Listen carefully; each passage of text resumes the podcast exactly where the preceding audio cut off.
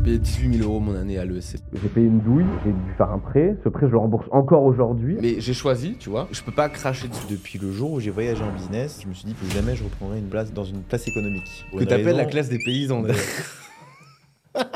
Tu sais, je me rappelle les gens qui disaient oui, euh, fais pas ça, sinon tu vas finir en BEP vente, c'est entendu. Tu vas Alors finir euh, a- vendeur chez Footlocker, tu vois. Il y a plusieurs choses intéressantes à Lisbonne. Il y a la première chose, c'est les taxes. Tu as un statut qui s'appelle le statut RNH au Portugal qui te permet de payer 10% d'impôts par an. Tu vois qu'en France, on se fait défoncer la gueule avec les impôts. Et ils arrivent, ils disent oui, vous vendez des bootcamps à des gens crédules, désespérés. Est-ce que tu crois vraiment que quelqu'un de désespéré il va se dire je vais acheter un produit éducatif où je vais mettre avec 19 autres personnes entrepreneurs pour faire l'acquisition d'une compétence comme du no-code ou euh, comme euh, démarrer sur LinkedIn et apprendre à bien écrire sur LinkedIn? Enfin, c'est des trucs de pointe, tu vois. Est-ce Ouais. que tu penses, tu vois, et les gens, tu leur dis, mais est-ce que tu crois vraiment qu'il y a des gens avec un QI au-dessus de 80, tu leur dis tu vas devenir riche en 3 semaines et ils vont dire j'achète Ça n'existe pas, tu Ça vois. n'existe pas. Tu penses que tu es obligé d'être un connard pour être une grande personne à succès? Salut le boss. Ça va le GOAT? Ouais. Écoute, on part direct euh, en expliquant ce qu'on fait. Donc, j'ai tiré, enfin, j'ai écrit 15 sujets. Et euh, Kevin en a écrit 15, enfin, enfin officiellement 15. En vrai, il en a écrit 10 et je l'ai obligé à en, en rajouter 5 après. Et ce qu'on va faire, c'est qu'en fait, je vais annoncer un chiffre entre 1 et 15 à Kevin. Il va me dire le chapitre et inversement. Et en fonction de sujet qu'on a, bah, c'est à l'autre de parler en mode free flow. T'es prêt, le boss? je suis prêt le GOAT. Ok. C'est parti. Alors, donne-moi un chiffre entre 1 et 15. Alors déjà pas 8. je vais dire 6. 6 Ouais. L'alcool. L'alcool? Ouais. Ah putain, ça tombe bien, on est en dry là. Ouais. T'as commencé aussi là Oui. Ouais. Combien de jours? Euh, bah là, c'est le deuxième jour. Deuxième jour. Ouais. Moi, je suis à 7 jours là. Donc, j'ai passé officiellement le week-end. En fait, ça fait un peu partie déjà de mes résolutions de l'année de d'arrêter un peu, euh, enfin d'être un peu plus discipliné dans les trucs que je fais, tu vois. De mettre plus de structure et de cadre en 2024. Je Ouais. pense que c'est important. Ok. Et du coup, j'ai décidé de faire le dry January. Pour ceux qui savent pas ce que c'est, le dry January, c'est juste d'arrêter de boire pendant un mois, quoi. De l'alcool, hein. De l'alcool, Mm. ouais, exactement. Et en fait, ça fait. Là, je viens officiellement de passer le week-end et franchement, c'était une expérience de ouf. Vraiment. Genre. Enfin, c'est pas difficile d'arrêter de boire en vrai. Genre, euh, enfin, j'ai bu beaucoup d'eau, beaucoup de thé, mais tu t'amuses limite beaucoup plus sans alcool. Est-ce que là, tu là, te rends compte qu'il y a quand même pas mal de, de personnes qui nous regardent, dont certains qui boivent pas, qui doivent se dire Attends, le gars, il a, il a pas bu pendant un week-end et genre, il a l'impression que le mec, Bah, euh, c'est Bouddha. euh, En vrai, tu bois toujours un petit peu. Tu sais, tu vas un au restaurant, tu te prends un petit verre de vin. Après le week-end, t'as tes potes qui. T'es pas obligé de te bourrer la gueule, quoi. Ouais. Mais en vrai, juste tu bois et tu. Enfin, ça fait partie du, du délire, quoi. Oui, oui. Même parfois, tu vas dans un, dans un bar, tu commandes de l'alcool, mais t'as pas vraiment envie de boire, tu vois. Mm. C'est très, c'est très euh, automatique, tu vois. Et de tu juste- bois beaucoup? Enfin, tu bois. En fait, plutôt la fréquence, tu vois. Non, je pense que je bois une fois ou deux par semaine, quelque chose comme ça, ça Ouais, dépend. hors Mais taxe. Je suis avec le boss, on, boit du bon vin aussi. mais Ouais, ouais, ouais. On adore. Et euh, Mais je pense que. Tu sais, il y a, la phrase, euh, il y a la phrase euh, euh, boire avec modération. Et je pense que cette phrase, elle est totalement bullshit. Tu peux pas boire avec modération parce que par définition, l'alcool, c'est de la drogue, tu vois. Donc à partir du moment où tu as dépassé genre 4-5 verres, ton corps te demande plus de dopamine. Donc tu peux pas te modérer, quoi, tu vois. Tu peux pas dire à un drogué d'arrêter de se droguer, en fait, au final. Donc boire avec modération, j'ai l'impression que c'est une astuce marketing pour dire vous pouvez vous défoncer la gueule, mais pas trop non plus, tu vois. Et, ça, je m'en suis rendu compte en fait quand j'ai arrêté de boire, tu vois. Enfin, ça fait qu'une semaine en vrai que j'ai arrêté vraiment de, dans le dry, tu vois. Déjà, je me réveille beaucoup mieux, Euh, j'ai beaucoup plus d'énergie, je suis beaucoup plus concentré, Euh, je peux beaucoup plus profiter de mes journées aussi, j'ai l'esprit beaucoup plus clair. Bref, en tout cas, il y a plein plein de trucs cool euh, que j'ai hâte que tu découvres aussi, du coup, dans le dry January. Et, voilà. Qu'est-ce que t'en penses, toi? Bah ouais, bah moi, bah, déjà, alors là, on va avoir l'air de, de sacré alcoolique. hein. Il y a des gens qui est complètement fou. C'est les AA, c'est les alcooliques anonymes. Euh, mais avant ça, avant, avant ça, ça fait combien de. Enfin, c'était quoi la durée maximum que tu avais faite sans, sans picoler? Et c'était quand Ouais, d'ailleurs? je- En vrai, la, la dernière fois que j'ai arrêté de picoler, c'était pendant le Covid. J'ai arrêté pendant trois mois. T'as pas bu une goutte? J'ai pas bu une goutte d'alcool, bah, pas trop d'intérêt, tu vois. Genre, il y avait des gens qui faisaient des apéros à distance, là, je sais pas si tu te rappelles. Je Ouais, trouvais ouais. que c'était un peu claqué au sol, quoi. Quel intérêt de se bourrer la gueule tout seul Tu sais, tu fermes l'ordinateur, t'as plus de bruit, t'es tout seul chez toi en train d'être bourré. Enfin, aucun intérêt Ouais. pour moi. Donc tu bois pas Donc tout j'ai seul? arrêté. Non, je bois pas tout seul. Tu bois tout seul, toi? Au resto, ouais. Ouais. Ouais, au resto avec une bonne bouteille, ouais, un bon vin. euh, Bah, vu que j'ai beaucoup voyagé, il y a des moments où. En fait, le truc, c'est que moi, je. Je sais pas, chez moi, tu vois, me faire livrer et tout, ça me fatigue. Ouais. Euh, donc du coup, parfois, ouais, euh, bah, souvent, je peux aller au resto et, et je peux, ouais, je vais commander aussi le soir. Mais contre. pourquoi tu fais ça? Bah ça, c'est ça qui est la, la- la bonne question, tu vois, que tu Ouais. poses euh, à des gens. C'est, euh, tu vois, tous les gens qui boivent, ils vont dire oui, mais c'est parce que ça me fait plaisir. Ou, euh, mais, ou alors non, d'autres vont dire ah non, mais c'est pour. euh, certains vont dire non, mais c'est pour me, me débrider euh, socialement ou autre. Ouais. Euh, d'autres, ils veulent juste se, se péter la tête. Franchement, moi, je vais- quand je vais au resto, je vais dans des bons restos. Donc souvent, je prends du bon vin, tu vois. J'aime bien euh, le bon vin, j'aime bien le champagne. Je Ouais. bois pas d'alcool fort, tu vois. Donc je bois pas de cocktail ou de trucs comme ça. Euh, mais en général, ouais, c'est pour accompagner le repas, donc c'est pour le goût, etc. Donc c'est pour le goût. Toi, t'es un, Bah, après, un ça, c'est épicurien, quoi. C'est- Après, ça. T'aimes pas l'effet un peu que ça te fait de, Bah, de- si. de boire Bah si, si. Ouais. Sur ce que tu as dit, tu sais, tu dis, euh, ouais, prendre un verre, deux verres. euh, Tu sais, il y a aussi de la- ta capacité à encaisser, tu vois, en, en alcool. Parce Ouais. qu'en fait, c'est très lié à. Bon, je, je suis pas euh, chimiste, enfin biologiste, mais c'est aux neurotransmetteurs. Mais tu vois, c'est comme la, la- la cigarette. Plus tu bois, plus tes neurotransmetteurs s'ouvrent. Et tu sais, il y a des gens, bah, par exemple, quelqu'un qui a jamais bu, tu lui fais boire, je sais pas, deux bouteilles de vin, Ouais. il peut faire un coma éthylique. Ouais. Et la même personne, si tu l'avais fait boire progressivement, tu vois, chaque jour un peu, mais en fait, sa capacité à encaisser l'alcool augmente. Et du coup, bah, deux ans après, si tu lui fais boire deux bouteilles d'alcool, ben, elle fait pas de coma éthylique, tu vois. Mm. Donc il y a, il y a aussi ça, il y a, il y a, bah, cette capacité-là, mais qui disparaît. hein. Enfin, il y a une, je crois qu'il y a le- la durée, je sais plus si c'est 30 jours ou 60 jours, mais en gros, il y a une durée selon à, à partir de laquelle, euh, en gros, ta, ta capacité d'encaisser précédente, elle baisse, quoi, tu vois. Si Ouais. là, tu bois pas pendant deux mois, si dans deux mois, tu, tu rebois deux verres, t'es plié, je pense. tu vois. Ouais. Enfin, peut-être pas Mais- plié, mais... Mais en fait, je pense que euh, c'est assez, drôle parce que, euh, en fait, l'alcool, c'est quelque chose d'assez social, tu vois. Tu vas prendre un, un pote qui. c'est en fait, c'est un, un biais d'imitation, quoi. Tu vois, un pote va prendre une bière, dans ton cerveau, tu vas dire, vas-y, je vais prendre de l'alcool. Et donc, du coup, tu vas prendre un verre de vin ou un truc comme ça. C'est comme ça que ça marche, tu vois. Et donc, c'est pour ça que je disais, le... c'est intéressant juste de, se donner- de se donner la discipline. Et c'est vraiment une discipline. Enfin, il y a des gens qui ont déjà, euh, qui ont déjà ressombré, euh, tu vois, dans le dry, genre, euh, qui, ont, qui ont déjà rebu, rebu et qui n'ont pas tenu. Tellement que c'était difficile de Ouais. tenir Ouais. la- le, le- le côté social, quoi, Ouais, tu vois. Même l'effet d'euphorie que tu as avec l'alcool. Et je pense que c'est. c'est- Tu vois, quand on parle comme ça, on a l'impression d'être des, des alcooliques. Mais je pense que c- 90% des gens sont, euh, dans une certaine mesure, alcooliques, surtout les hommes.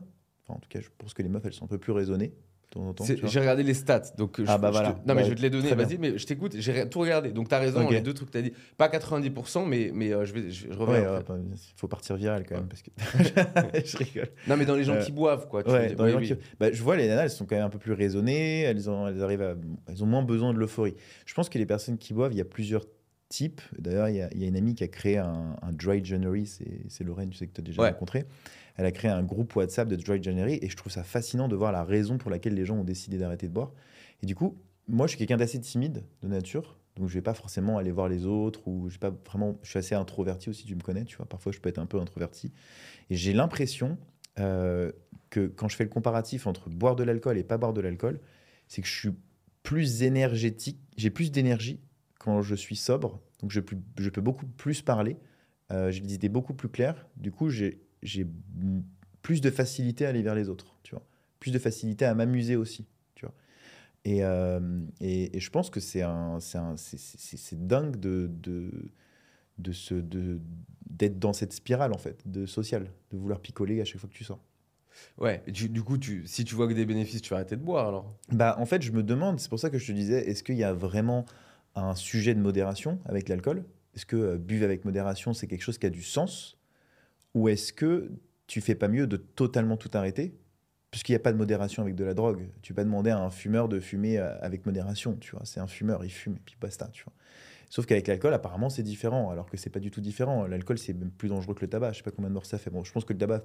Je sais pas, d'ailleurs, c'est intéressant, je sais pas si tu as regardé les stats et si tu les as.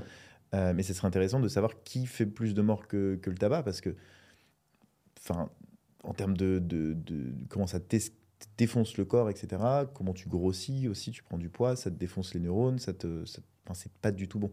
D'ailleurs, j'ai entendu dire que euh, l'alcool te procurait des, énergies très faibles, très basses. C'est-à-dire que quand tu vois quelqu'un qui est bourré, t'as pas forcément envie d'aller lui parler. Tu vois, parce que ces énergies sont basses. Et c'est vrai que quand tu as un mec qui est bourré, qui vient te voir et qui te parle vite et qui, te crache limite dessus parce qu'il postillonne, tu vois, qui parle vite et qu'il est euh, totalement excité alors que toi, tu es sobre, bah, tu pas du tout envie de faire connaissance, tu vois. Ouais. Donc, euh, en fait, j'ai l'impression de voir tous les effets négatifs euh, de boire de l'alcool. Après, je pense que dans ton cas à toi, tu vois, de dire, tu vas dans un restaurant, tu prends un bon vin à l'accompagner avec une bonne viande, un bon poisson, c'est trop cool. Mais en revanche, l'effet d'euphorie et si tu bois juste pour ne plus être timide, je trouve que c'est une mauvaise raison. Au Non, mais ouais, bah écoute, ouais. Bah, non, mais c'est compliqué. Après, je pense, euh, tu vois. euh, Alors, j'ai regardé les stats. Donc, les stats en, en France. Donc, ça, c'est selon l'OMS. hein. De toute façon, selon l'OMS, on est tous alcoolos. Donc, euh, tout- Mais je crois qu'il y avait une stat. Ouais, justement, c'est ça. Je crois qu'il disait que 80% étaient des gens qui buvaient alcoolique notoire, je crois, non? Si tu bois une fois par semaine, Non, mais ça Non? va. Ouais. Non, mais alors, je sais- plus exactement, mais en gros, euh, selon l'OMS, tu vois, bon, j'ai plus de stats exactement, mais en gros, c'est entre. Enfin, selon eux, 25% de la population adulte est. Enfin. En surconsommation d'alcool, alors ils disent pas alcoolique, tu vois, mais c'est en surconsommation d'alcool. Les hommes, je crois que c'est un, ti- un tiers, et les femmes, c'est euh, peut-être, tu vois, c'est moins. Donc c'est plus vrai pour les hommes. Et euh, il y a, euh, voilà, je sais plus exactement, mais il y a un nombre conséquent d'hommes qui boivent tous les jours au moins deux unités. Euh, parce que c'est, enfin, tu vois, je connais pas, je connais, tu vois, très peu de gens qui va se boire euh, un 25 centilitres de bière, c'est une unité, ouais. tu vois. C'est ce que tu as dit, en fait, souvent tu reprends et, Bah, quand tu as atteint le troisième verre, c'est difficile de ne pas prendre le quatrième. ouais. Et quand tu as le quatrième, c'est encore plus difficile de ne pas prendre le 5, etc. Et alors Ouais. qu'en fait, tu n'en as pas besoin, fondamentalement. Mm. Ça va pas te Mais- rendre mieux. À partir du quatrième, ça, fait, ça commence à faire. hein, Ouais. le- Alors là, euh, c'est quatri- enfin, quatre- bah, un 5 verre, t'as fait une bouteille de vin quasiment, tu vois. Ouais, bah ouais, Ouais. euh, ça peut arriver. Tu, t'as- tu tiens, tu tiens une quille de vin? Non, je suis mort. T'es mort. Ouais, je pense que je suis mort. Enfin, je, suis pas- je, suis- je, suis- je raconte pas mal de, pas mal de conneries. quoi. Ouais, ok. Et toi Euh, Toi, tu tiens, toi, je pense. Toi, tu- toi, t'es es solide. Bah, c'est pas une fierté, hein, mais euh, euh, non, mais je, non, mais je pense. euh, De toute façon, on sait que la- l'alcool globalement, il y a pas, il y a pas de. Enfin, c- certains te diront, tu vois, peut-être qu'il y a des antioxydants dans un verre de vin, un truc comme ça, mais en- le net, peut- le net, c'est qu'un net négatif l'alcool, tu vois. Euh, Mais Ap- après- c'est aussi, aussi tu sais, le truc, le quinoa. tu avais parlé dans, dans d'une Euh, théorie comme cocaïne. ça. Qui, quinoa Ouais. cocaïne. je le retrouve aussi beaucoup dans l'alcool. Tu vois, il y a beaucoup de gens qui vont euh, euh, prendre beaucoup de, de, de- de- de produits bien-être, des vitamines la semaine, etc. Et le week-end, tu les vois euh, par terre parce qu'ils ont, ils ont bu de l'alcool. Et c'est en fait finalement c'est pas si courant que ça des gens qui sont vraiment vraiment euh, euh, tu vois dans la création de, de faire des choses immenses et qui n'avaient pas un pet au casque tu vois. Et euh, je pense que l'alcool euh, c'est une des drogues les, les plus cour- enfin c'est une drogue hein, l'alcool c'est enfin, mais qui c'est admis en France c'est admis parce qu'il y a- quand même pas mal de pays où c'est interdit Ou très cher. ou très cher. Mm.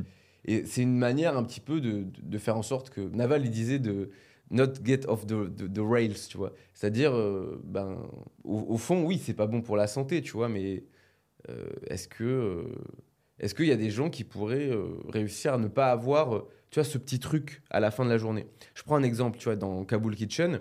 C'est un mec, il est, en, il est en Afghanistan, à Kaboul, et il a un resto. C'est le seul resto d'expat de Kaboul. Donc c'est le seul resto qui sert de l'alcool, mais officiellement il n'a pas le droit, etc. C'est le seul resto où il y a de la fête et tout.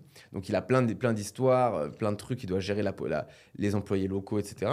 Et à la fin, il a des, euh, du cannabis, du- de la weed pré-roulée, il, il a un joint. Et son seul kiff, c'est à la fin de la journée, il va sur, une fois que tout est fini, qu'il a fini, il va sur le toit et son kiff, c'est se faire un joint tout seul. Ok? Bon, bah, est-ce que c'est bien? Tu vois, je sais pas. Mais il y a énormément de gens qui ont ce petit rituel de fin. Alors certains, c'est un rituel un peu positif, du sport, trucs comme ça. Et il y en a, ça va être leur petit verre de vin avec la, la- la cigarette ou pas. Ah, Est-ce que c'est bon pour la santé? Probablement pas. Mais est-ce que euh, il y en a, ça leur permet pas un peu de tenir? Alors est-ce que c'est de l'alcoolisme? Peut-être, tu vois. Mais euh, le, le pire, c'est quand tu fais slippery slope et que tu fais n'importe quoi ensuite, tu vois. je Ouais, pense. mais, c'est intéressant ce que tu dis. Il y, a, il y avait un, un- un mec en soirée que, que, que j'avais rencontré qui m'avait dit un truc. Euh, il m'avait dit, tu sais, une addiction va toujours avec une autre. Le café avec le- la cigarette, Ouais. euh, l'alcool avec la cigarette. Et du coup, tu associes toujours quelque chose dans ton cerveau. Donc, avant d'arrêter l'alcool, par exemple, faut arrêter les addictions Mm. que tu peux qui, qui, s'associe avec l'alcool. Tu vois, par exemple, si tu veux arrêter de fumer, bah, autant arrêter de, boire. Tu vois, si c'est ce qui te fait fumer. Moi, par exemple, je sais qu'à je m'étais, euh, je, fumais une cigarette par jour, je crois. Et c'était quand je, faisais des calls euh, commerciaux, euh, quand je passais 8 heures au téléphone. À la fin, j'en pouvais plus, j'étais mort. Et je fumais une cigarette à la fin, tu vois, comme. bah, c'était pas un joint, mais une cigarette, comme, la référence que tu as citée. Et c'était une addiction. J'associais justement la douleur de- d'avoir passé 8 heures au call après la cigarette. Mais j'ai une question juste par rapport à ce que tu as dit, parce que sur les grands dirigeants, tu penses que tu es obligé d'être un connard pour être un grand, une grande personne à succès? Non. Non? Cite-moi Alors- des exemples, par alors- exemple, qui ne sont pas des, des connards et qui sont à succès. Genre, Alors, il y a, il y a- il y a deux choses. Déjà, j'ai j'ai dit euh, beaucoup de gens qui ont fait des grandes choses avaient des addictions, tu vois. Euh, mais on, enfin, tu vois, tous les gens, enfin, quasiment toutes les personnes qui ont fait des trucs vraiment immenses, ils avaient, une fa- ils avaient souvent une phase sombre, tu vois. Ouais. Euh, et euh, je pense que c'est lié d'ailleurs, enfin, tu vois, au, au désir de grandeur, le, le comportement excessif. Tu vois, en psychologie, il y a, il y a, tu vois, ce que Fanny Nussbaum appelle les phylocognitifs. Il y a- Enfin, il y aurait beaucoup à dire. Donc, c'est pas parce que c'est une façon que tu es un connard. Et la deuxième truc, on a parlé, je pense, plusieurs fois, mais sur, on va dire, faire des. des- Enfin, succès, qu'est-ce que c'est le succès? Mais je pense qu'il y a, en gros, il y a euh, ce que le, dans la sphère Internet, on appelle les NPC, les non-playable characters, c'est-à-dire les gens qui vivent par défaut, ce qui est la grande majorité de la population, c'est des gens qui n'ont pas spécialement prévu dans leur vie de, faire des trucs hors normes, tu vois. Et après, il y a des gens pour qui ce n'est pas une option que de faire des choses hors normes.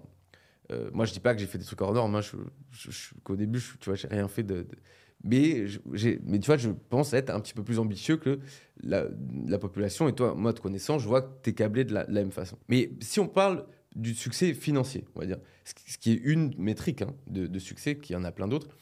euh, moi, quand j'ai rencontré des gens qui ont rencontré beaucoup de gens qui avaient gagné beaucoup d'argent, et citons qu'on dise beaucoup d'argent, c'est ça, mais les millionnaires. Donc, des, tu vois, les millionnaires, est-ce que c'est beaucoup d'argent? Beaucoup de gens diraient, ouais, c'est énorme. Ok. Dans la population adulte, je crois que tu as, ouais, as une personne sur 22 qui est millionnaire en France. Et c'est euh, une personne sur 15 aux États-Unis. Euh, tu vois, donc déjà millionnaire, c'est pas pareil que mil- multimillionnaire ou des cas millionnaires, bref. Mais si, tu vois, j'ai rencontré pas mal de gens qui ont vendu leur boîte, euh, et ils ont chopé un chèque de 5 millions, 8 millions, etc. Et, c'était pareil avec, euh, tu vois, d'autres potes qui m'en ont parlé. Et des gens qui sont milliardaires, donc des gens comme Elon Musk ou autres qui ont fait euh, des projets euh, incroyables. Et ben, c'est pas la même chose, en fait, ce type de personnes. C'est pas pareil. Et globalement, les gens m'ont dit, ouais, bah, globalement, les millionnaires, les gens que j'ai rencontrés, les millionnaires, multimillionnaires, généralement, ils sont plutôt sympas, ils sont plutôt, tu vois, tu vas prendre un, dîner avec eux, bah, tu vois, tu peux te pinter la tête avec eux, tu vas manger le magret ou je sais pas quoi, ça va être cool. Ils sont, tu vois, certains sont plutôt extravertis même et tout. Et on me dit, par contre, ceux qui sont plutôt genre milliardaires, eux, ils sont pète au casque, tu vois, genre Zuckerberg, euh, des mecs comme ça. Souvent, c'est des gars qui sont câblés différemment et ils sont, parfois, ils sont pas forcément si agréables, etc. Et je pense en fait que euh, multimillionnaire, c'est un peu le, le- le- le stade ultime pour un, un- un NPC ou des, des gens comme, comme nous, Hmm. tu vois. euh, C'est-à-dire, bah, dans une vie, c'est pas sur l'échelle d'une vie ou en 40 ans, c'est pas, ça me paraît pas, euh, tu vois, inconcevable d'être multimillionnaire. En revanche, si tu me dis, est-ce que tu vas être milliardaire? Là, c'est pas le, tu vois, un milliard, c'est 1000 millions, donc c'est pas le même ordre de grandeur, tu vois. Et là, les choses qu'il faudrait faire et mettre en place pour arriver à ce genre de truc, les probabilités sont infimes. Et là, probablement qu'il faut que tu sois brainé complètement différemment. Ouais. Être un connard, peut-être, je sais pas. Et tu sais, il y avait une histoire avec euh, Steve Jobs, justement. euh, dans... Steve Jobs, il se baladait un peu dans les bureaux d'Apple euh, au tout début. Et, et la peur absolue de tous les salariés de- de- d'Apple, c'était de tomber avec Steve Jobs dans l'ascenseur. Ah ouais. Parce qu'il leur- t'avais le, le- En fait, il te demandait sur quoi tu travaillais. Donc, Ok. tu avais 30 secondes pour lui expliquer jusqu'à ce que tu arrives à ton étage. Et si ça lui avait pas plu, tu te faisais virer dans la journée. Mais non. Si, je te jure, c'est une Ah, histoire que- qu'on se racontait souvent à The Family. Donc moi, tu vois, et pareil, j'étais en Suisse, là, je suis allé, je suis allé faire du ski. Euh, j'étais avec un, un fils de, de, de multimilliardaire, je pense. Euh, franchement, le mec, il a, il a construit les buildings de, de, de toute la France. Euh, et il me disait, mon grand-père était un énorme connard, avec tout le monde. C'était quelqu'un d'hyper euh, hargneux, hyper colérique, euh, qui respectait, enfin, qui ne tolérait pas le, qui ne tolérait pas euh, l'échec, qui, était très ingrat avec les gens qui étaient mauvais, ou du moins qui- qui- qu'il considérait comme mauvais. Tu vois, avec ses assistantes, il leur parlait comme de la merde, etc. Et c'est quelqu'un qui, fondamentalement, sur le papier, a réussi extrêmement bien sa vie, tu vois. Et beaucoup de fois, j'ai entendu dire que les gens à succès financier, parce que tu, on va peut-être définir le succès dans ce podcast aussi. Non, mais disons financier, parce que sinon Financier, les gens. parce que ouais. quand on dit succès, les gens disent oui, tu vois, tu peux rentrer Le temps, c'est du succès, etc. Avoir du temps, c'est du succès. Avoir, bref, Des beaux enfants, voilà, des beaux, voilà, voilà. exactement. C'est, c'est, ouais, on va pas, on va pas, on va pas, On va sur ça, mais, mais en fait, pour nous, en tout cas, c'est, admirable de voir des gens qui arrivent à faire ça. Et, euh, et je pense que, euh, ouais, même Elon Musk, il avait un côté euh, un peu sombre. Je pense que c'est quelqu'un qui est très exigeant. Euh, et j'ai du mal, euh, moi, euh, c'est, mon avis de solopreneur, tu vois, mais, mais j'ai du mal, en ayant essayé de recruter plusieurs personnes depuis, à croire que être gentil, alors je dis gentil, c'est-à-dire de laisser un espace trop grand à des salariés ou des employés, euh, soit une bonne chose pour une entreprise. Du moins à un moment où, où tu veux vraiment cadrer ta boîte, tu vois. Tout ce qui est... euh, et tu vois les boîtes qui se permettent de faire euh, du... euh, du euh, c'est pour ça le gros débat sur, sur le home office, par exemple. Est-ce que tu peux travailler à l'autre bout du monde? Est-ce que tu peux être en total télétravail? Mm. Est-ce que tu peux avoir des vacances gratuites? Bon, la chose est sûre, c'est que ça attire des talents, des bons, tu vois. Genre moi, je sais que c'est c'est dans le genre de boîte, et je pense que toi aussi, tu aimerais bien bosser dans ce genre de boîte parce que tu aimes bien ta liberté, tu aimes bien choisir quand tu travailles, etc. Home office? Mais, ouais. Non, mais moi, j'avais pas envie de bosser dans non, une mais boîte oui, que la je mienne. je sais, mais dans le cas où tu n'es pas dans le... Tu vois, tu es un player quoi, pour une entreprise, potentiellement. Comment? Un player Ouais, non, mais je fais répéter quand même. Mais dans le cas où tu aurais voulu bosser en, en start-up, euh, ça aurait été un élément qui, t'aurait- qui aurait aimé, euh, qui, qui aurait, qui te serait poussé. Alors, un player, c'est quelqu'un qui est très motivé par la réussite de la boîte et qui est très compétent. Donc, en fait, il se place en haut à droite euh, d'un- d'une courbe comme ça. Et, euh, et du coup, bien entendu, il faut que la personne soit très motivée. Mais dans la grande majorité du temps, moi, j'entends mes potes qui sont en home office, ils n'en branlent pas une. Quoi. Il y a même des gens, ça fait deux ans, qui sont payés à rien foutre, tu vois. Donc, euh, que je connais dans mon entourage, hein, tu vois. Et, du coup, je suis pas sûr euh, que ce soit. Que, faut un peu quand même mettre des, mettre des structures, mettre un cadre sur certaines personnes parce qu'ils en ont besoin. Voilà, c'est mon avis. Tu peux pas faire une grosse généralité et dire le télétravail c'est bien, ça plaît à tout le monde, parce qu'il y a forcément des gens qui vont en abuser. Mais dans les gens qui vont en abuser, euh, tu vas aussi pouvoir ramener des gens et donc peut-être que ça s'équilibre finalement. Mais Ouais. Ouais.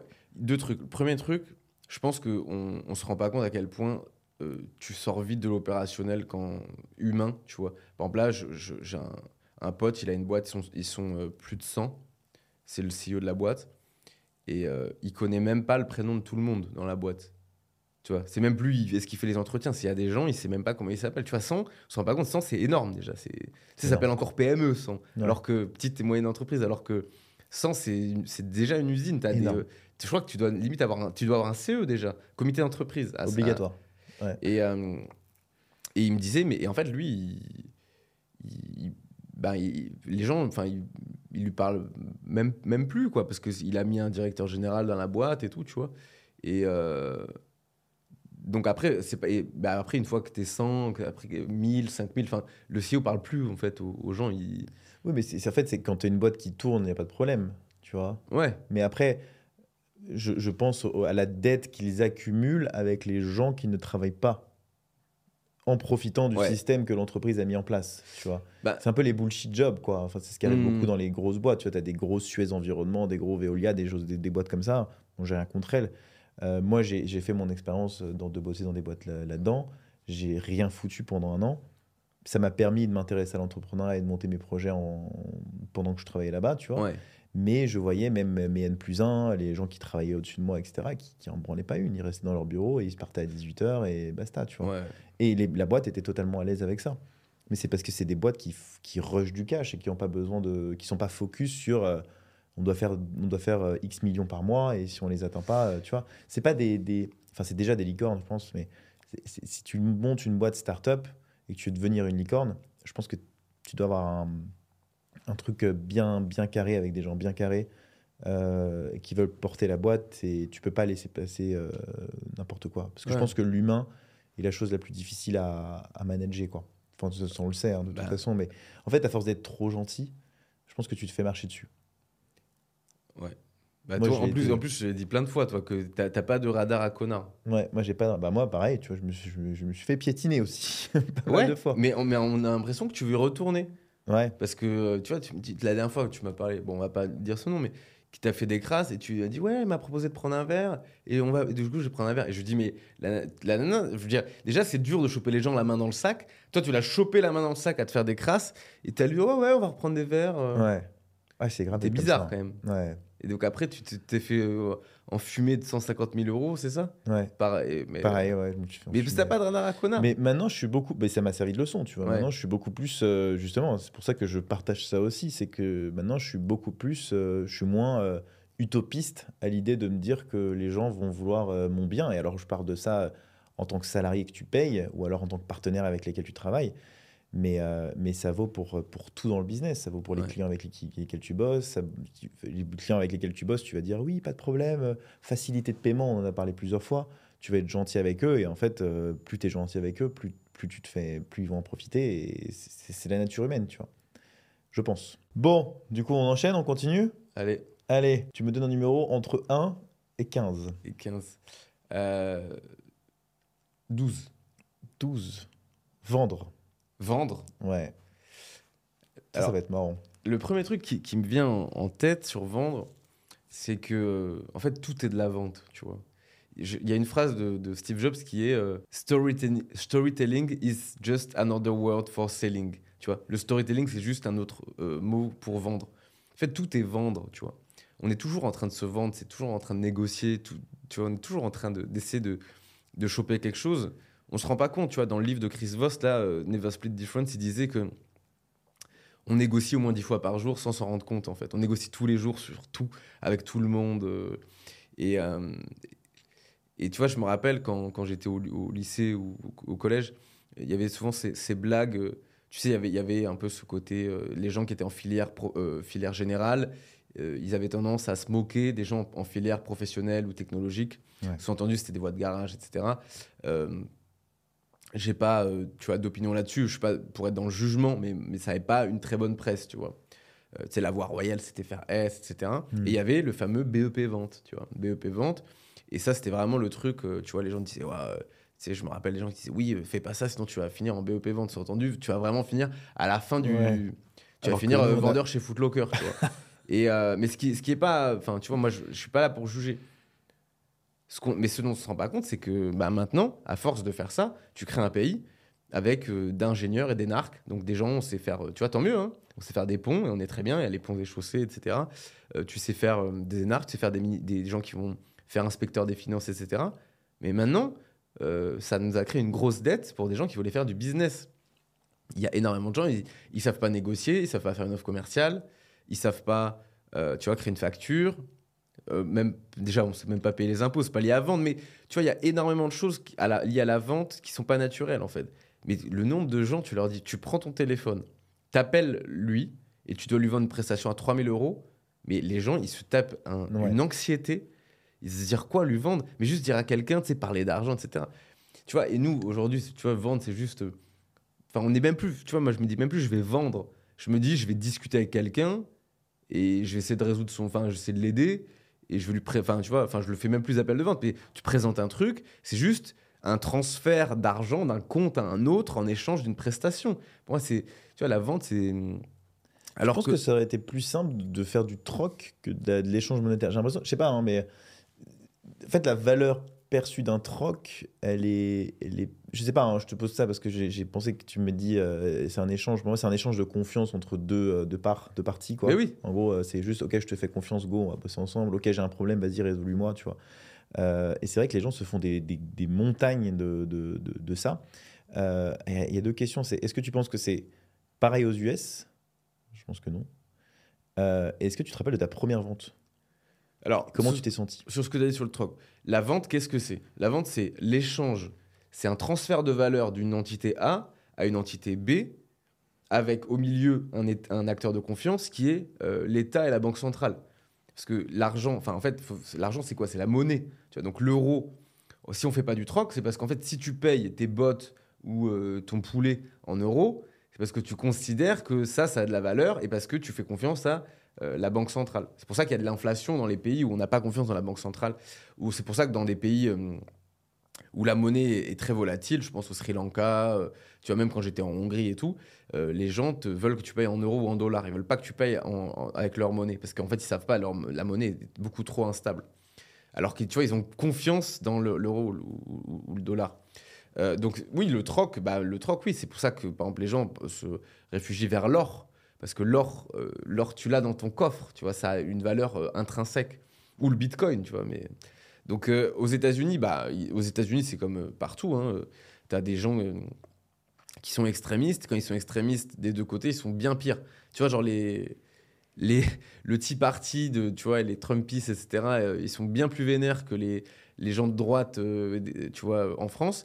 Et les euh, woke, euh, hyper énervés, euh, tu vois, cheveux bleus là-bas, euh, tout ce que tu veux, ils sont bien plus énervés que- qu'en France. Donc le spectre est beaucoup plus large, tu vois. Euh, et du coup, bah, avec la vente, c'est pareil, quoi. Même, même dans les boutiques, en fait, tu vas dans les boutiques, euh, de, même les supermarchés ou les trucs comme ça, je trouve rien que tu vois le titre, euh, par exemple, d'un concurrent de Tic Tac ou d'un concurrent de, de- tu vois, d'un, produit, ça se voit que c'est des meilleurs vendeurs. Juste ça. Par exemple, moi, j'étais allé, j'étais allé dans un, dans un, dans un, genre, j'étais dans un truc aux États-Unis, à Miami, un, un petit, petite boisson, et c'était One Hour Energy, tu vois, genre un truc comme ça. Genre, en gros, vous avez une heure d'énergie avec ça, quoi. Ouais. Tu vois. Je me dis, ah putain, c'est cool, c'est une bonne manière de me vendre le truc, tu vois. Ou alors, euh, euh, euh, ils ont fait des bonbons, par exemple, qui sont, qui sont avec des, des qui, te- qui sont bons pour la santé, tu vois. Donc c'était, euh, rien que ça, c'est hyper vendeur, Ouais. tu vois. C'était, euh, Allegedly. mais c'est pas en fait du- d'aspartame ou Ouais. des, des, des conneries qu'ils Ouais. mettent dedans, c'est des trucs vraiment naturels, euh, etc. Qui, avec, euh, avec plein, de, plein de produits pour t'aider la digestion et tout. Donc en fait, tu peux te faire plaisir, en plus manger des bonbons là. Ça s'appelle Smart Sweet, c'est super bon en plus. Euh, et, du coup, juste la capacité qu'ils ont de, de, de, de- t'introduire, comme tu dis, une offre ou un, résoudre, résoudre un problème, elle est euh, très bien storytellée, très bien racontée, ça te donne envie de passer à l'action.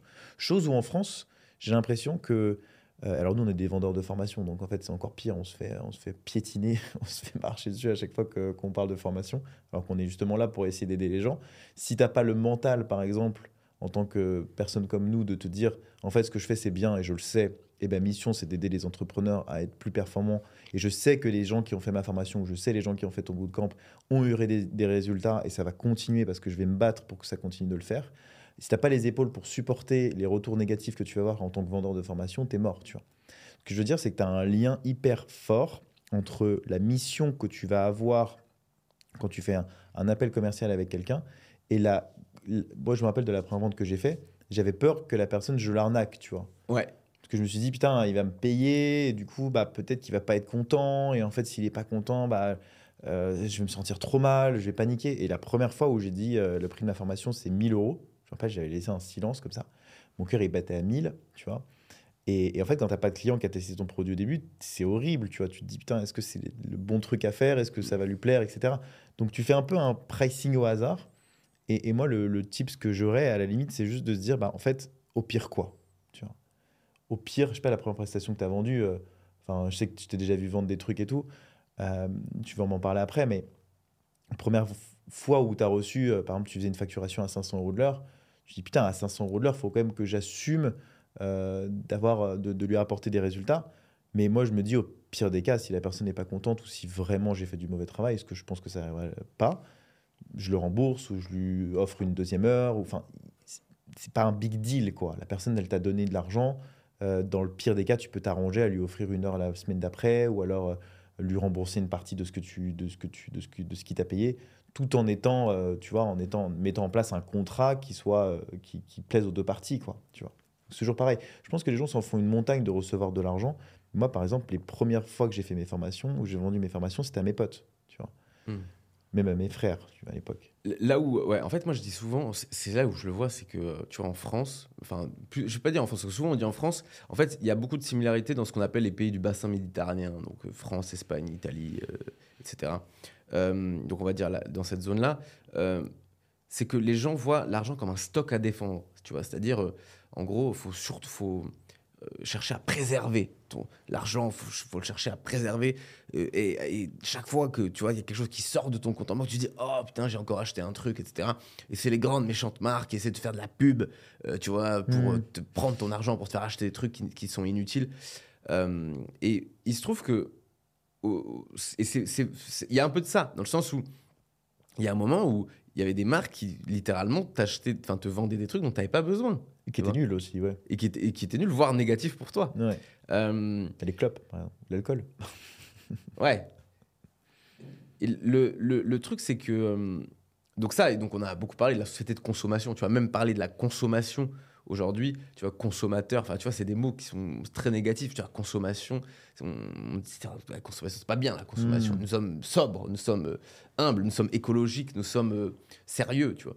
Et du coup, en, les gens qui comprennent pas bien enfin qui sont encore là-dedans, ils se rendent pas compte que tu vois dans, dans le- quand des entreprises qui vendent des- à d'autres entreprises ou dans le, quand, tu vois quand tu achètes tu vois des trainings pour toi ou des choses comme ça, euh, ils se disent ouais tu vois ces gens ils vendent ils vendent des tu vois des produits inutiles à des gens crédules, tu vois comme si euh, comme si des gens qui allaient mettre 4000 euros dans les coachings, c'était des gens crédules. Les gens crédules, les gens désespérés, ils n'achètent pas des, trainings comme ça. Et de toute façon, ils n'ont pas la thune, ils achètent du loto, hein, des tickets de loto ou de ce que tu veux. Mais Et ça, c'est marrant parce que du coup, on critique pas les gens qui te vendent des tickets de loto où tu as 0,0001% de chance de gagner, mais on va te critiquer parce que tu achètes un coaching ou une formation euh, à l'année qui va t'aider avoir au moins 50% de chance de réussir. Quoi, Mais ça, c'est super intéressant parce que, tu vois, quand tu parlais de vendeur de formation, moi, je dis jamais que je vends des formations, parce que d'ailleurs, souvent, c'est plutôt, tu vois, des sortes de, de training, des bootcamps, enfin, on appelle ça comme, comme, comme mais tu vas t'y mettre dans pas longtemps, je crois. Bah, je, vais, je vais acheter, enfin, moi, j'avais jamais appelé ça formation. Mais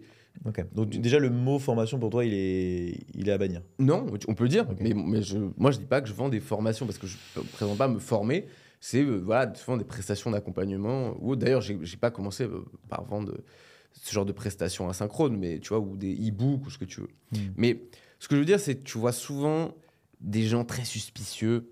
Et souvent, déjà, les gens suspicieux qui vont, ils, ils vont souvent venir et, et être là. euh, ouais, ces gens, ils vendent du rêve à des gens crédules. Sous-entendu que eux, ils sont pas crédules, donc sous- sous-entendu qu'ils vont pas acheter. Tu vois, c'est rarement des gens qui ont acheté et qui vont venir et, dire ah je vais défendre les autres consommateurs. Souvent, c'est un mec qui a pas acheté. Donc du coup, c'est un, un non-believer, tu vois. C'est un mec qui considère que tu peux euh, peux pas vendre quelque chose, tu peux pas enseigner des trucs qui vont être utiles ou qui vont, donc ils vont rien acheter et ils vont se dire, moi, du coup, je vais parler, je vais prévenir les autres de, euh, tu vois, je vais, je vais faire le garde-fou, euh, intellectuel de tout ça. Mais personne t'a t'a rien demandé, tu vois. Et donc, et donc du coup, tu arrives et tu dis, et donc toi, tu es là, tu fais tes trucs, tu vois, tu, tu, tu, bah, tu dis des choses qui sont, sont vraies. Et le mec va dire, oui, tu dis ça, mais parce que ça sert bien ton business, etc. Ouais, ok. Euh, et euh, tu vas vendre à ces gens crédules, blabla. Et donc, c'est intolérable ce que tu dis. Donc, tu es là. Donc, du coup, oui, tu essaies de. En fait, mais toi, tu crois à mes trucs? Ah, non, non, non, moi, non. Mais eux, tu vois, les gens crédules. Mais qui? De qui tu parles, en fait Tu vois? Donc en gros, le gars, il veut protéger la veuve et l'orphelin, mais de, de- de qui tu parles? En fait, c'est comme si les, en France, tu sais, les gens, ils croient que les, les- ces gens, ils croient que les Français sont, sont débiles, mais tu verras jamais un gars qui a un radar à bullshit aussi fort qu'un Français quand il doit sortir le- le- la carte bleue. C'est super difficile de Ouais. faire sortir la carte bleue à quelqu'un, surtout pour des produits édu- éducatifs. Moi, je vends des bootcamps. Les bootcamps, c'est à distance, c'est des trucs où ils sont 12 ou 20. Et en fait, on va, on va mettre en place des exercices pour les aider à passer de zéro à l'acquisition d'une compétence. Tu vois, rien, rien dit comme ça, c'est un produit éducatif super poussé. Tu vois, et, et ils arrivent, ils disent oui, vous vendez des bootcamps à des gens crédules, désespérés. Est-ce que tu crois vraiment que un- quelqu'un désespéré, il va se dire je vais acheter un produit éducatif où je vais mettre avec 19 autres personnes euh, entrepreneurs pour faire l'acquisition d'une compétence comme du no-code ou euh, comme, euh, tu vois, démarrer sur LinkedIn et apprendre à bien écrire sur LinkedIn. Enfin, c'est des trucs de, de, de pointe, tu vois. Mhm. C'est des trainings, tu vois, qui coûtent 2000 euros. Et encore, je trouve que c'est pas très cher. Mais ces gens disent oui à des gens crédules. Mais non, pas à des gens crédules. Tu vois, ils disent oui. Et après, souvent, ils, après, ils se mettent, tu vois, sur leur grand trône. Ils disent oui. Et vous qui vendez des formations pour devenir riche en trois semaines, ha ha ha. Mais ça n'existe pas. Est-ce Ouais. que tu penses, tu vois, et les gens, tu leur dis, mais est-ce que tu crois vraiment qu'il y a des gens avec un QI au-dessus de 80 tu leur dis, tu vas devenir riche en trois semaines, et ils vont dire j'achète. Ça n'existe pas, tu Ça vois. n'existe pas. Ouais. Et- Moi, c'est assez drôle ce que tu dis parce que pour faire le parallèle avec les gens de ma formation, les gens de ma formation sont mais impressionnants en termes de niveau. Mais oui, Tous. Mais- Mais, c'est moi j'ai la crème de la crème dans, dans mes dans, dans mes élèves. Parfois ils, me- ils me choquent, tu vois, ils font des, des trucs de dingue. Euh, et, et je pars juste du principe que ouais, c'est des gens bah, qui ont payé ma formation, mais qui en ont payé d'autres. C'est la raison pour laquelle ils en ont payé autant qu'ils sont aussi bons aujourd'hui. Tu vois. Mm. Et, euh, et ouais, et moi, je, je vends pas du tout. J'ai au- aucune personne, et d'ailleurs, j'en veux pas, des gens qui. Les premiers, euh, premières personnes qui se convainquent d'acheter ma formation et qui se disent Ah, vas-y, ils regardent- deux vidéos, ils disent Vas-y, ça me, ça me plaît pas. Je n'en veux pas, par exemple, dans ma formation et je les rembourse. Parce que je pars du principe que si la personne pense qu'au bout d'une vidéo ou deux de ma formation, s'il pense avoir des résultats au bout d'une heure de vidéo, bah, c'est qu'il s'est trompé de formation, tu vois. C'est que c'est pas euh, cette formation qu'il lui faut. Et, et avec plaisir, tu vois, je regarde ses logs et je dis vas-y, t'as regardé deux vidéos, Euh, en fait, débrouille-toi tout seul, tu vois. Et peut-être que dans un an, tu seras prêt, tu reviendras, il n'y a pas de problème. Mais en revanche, j'ai aucune envie d'avoir des gens qui pensent qu'en une heure, ils peuvent améliorer, ils, fait- ils peuvent changer quelque chose. En fait, c'est ça le truc. C'est que les, les- tu vois, les gens qui critiquent ceux qui vendent des produits éducatifs, on l'appelle formation, bootcamp, ce que tu veux, c'est que souvent, en fait, ils accusent les gens qui créent ces trucs de l'inverse de ce qu'ils sont. Parce que de toute façon, de toute façon, c'est facile de critiquer. Parce que eux, ils critiquent, ils, ont, ils font rien. D'ailleurs, souvent, quand tu vas voir ces gens, tu leur dis, vous faites quoi? Hop, bon, bah, tu regardes, vous faites, bon, bah, pas grand chose, tu vois. Ouais. Là, c'est conditionnel ce qu'il dit. J'ai jamais vu la statue dans une ville d'un critique, tu vois. Jamais vu une statue d'une critique dans une ville, tu vois. Ouais. Et euh, enfin, ou d'un critique, je sais pas comment on dit. Et tu vois, dans les punks du web, donc les punks du web, qui est tu vois, une communauté de solopreneurs, juste une communauté de solopreneurs, hein, il n'y a jamais dit tu vas devenir riche, rien. C'est juste un Discord de gens parlent. c'est Un... Bref, ça coûte 29 euros par mois, tu vois. Donc bon, Ouais. euh, pour un truc, euh, enfin, tu vois. Euh, T'arrêtes l'alcool, tu le rentabilises en un week-end. Quoi. Ouais. et un jour, il y a un gars, il ouvre le, le support chat, parce que j'ai un support chat avec un, un support client et tout. Et moi, j'ai, en fait, je, je gère pas le support chat, mais j'ai une supervision du, du- Je regarde souvent les tickets, les trucs, je m'assure, tu vois, que.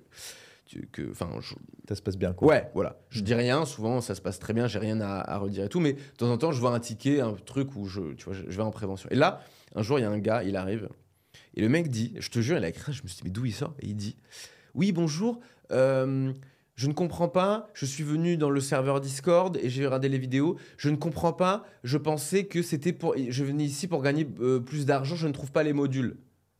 Et je, je- je- je me suis dit, mais...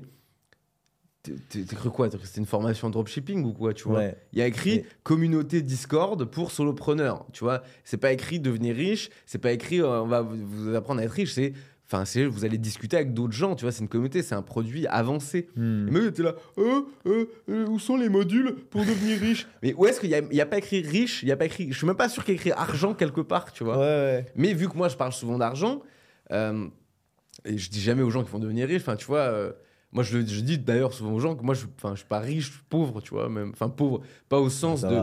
Ouais. pas au sens, tu vois, de, du, du qu'on appelle ça du, du, du BIT, là, je comment ça s'appelle, du Bureau international du travail. Bureau international du travail, t'es riche à partir de 3500 euros par mois. Donc, euh, Ouais. tu- bah, à ce moment-là, il y a beaucoup de gens que je connais qui sont riches. Ouais. Mais à Paris, t'es pas riche avec 3500 euros par mois. Pas du tout. Ouais. Enfin, brut, déjà, il Bah, faut d'abord savoir si c'est brut ou net. Mais franchement, si tu as un foyer, imagine, imagine tu es le seul breadwinner du foyer, tu es le seul personne qui gagne du- de l'argent, tu as une nana ou un mec, tu as deux enfants, tu gagnes 3500 euros à Paris, t'es pas riche du tout. Pas du tout. C'est impossible. Mais Mais je à sais, même pas Bordeaux, comment les, hein, je sais même pas comment les gens ils font pour vivre, honnêtement. Enfin, je, je- je- comment ils font pour vivre, c'est juste qu'en fait, ils se restreignent. Tu Bah ils, oui. font, ils font pas grand chose. Voilà. Voilà. ils vont pas au restaurant. euh, ils mangent pas, forc- ils se nourrissent pas forcément bien. Euh, les vacances, bah, c'est euh, deux, deux semaines chez les grands-parents ou euh, s'ils ont la chance d'avoir des grands-parents qui ont, qui ont un endroit un peu dans le sud pour y aller. Enfin, ils s'arrangent comme ils peuvent, tu vois. Et c'est vrai que quand tu vois les salaires des États, par les États-Unis, c'est quand même beaucoup plus cher.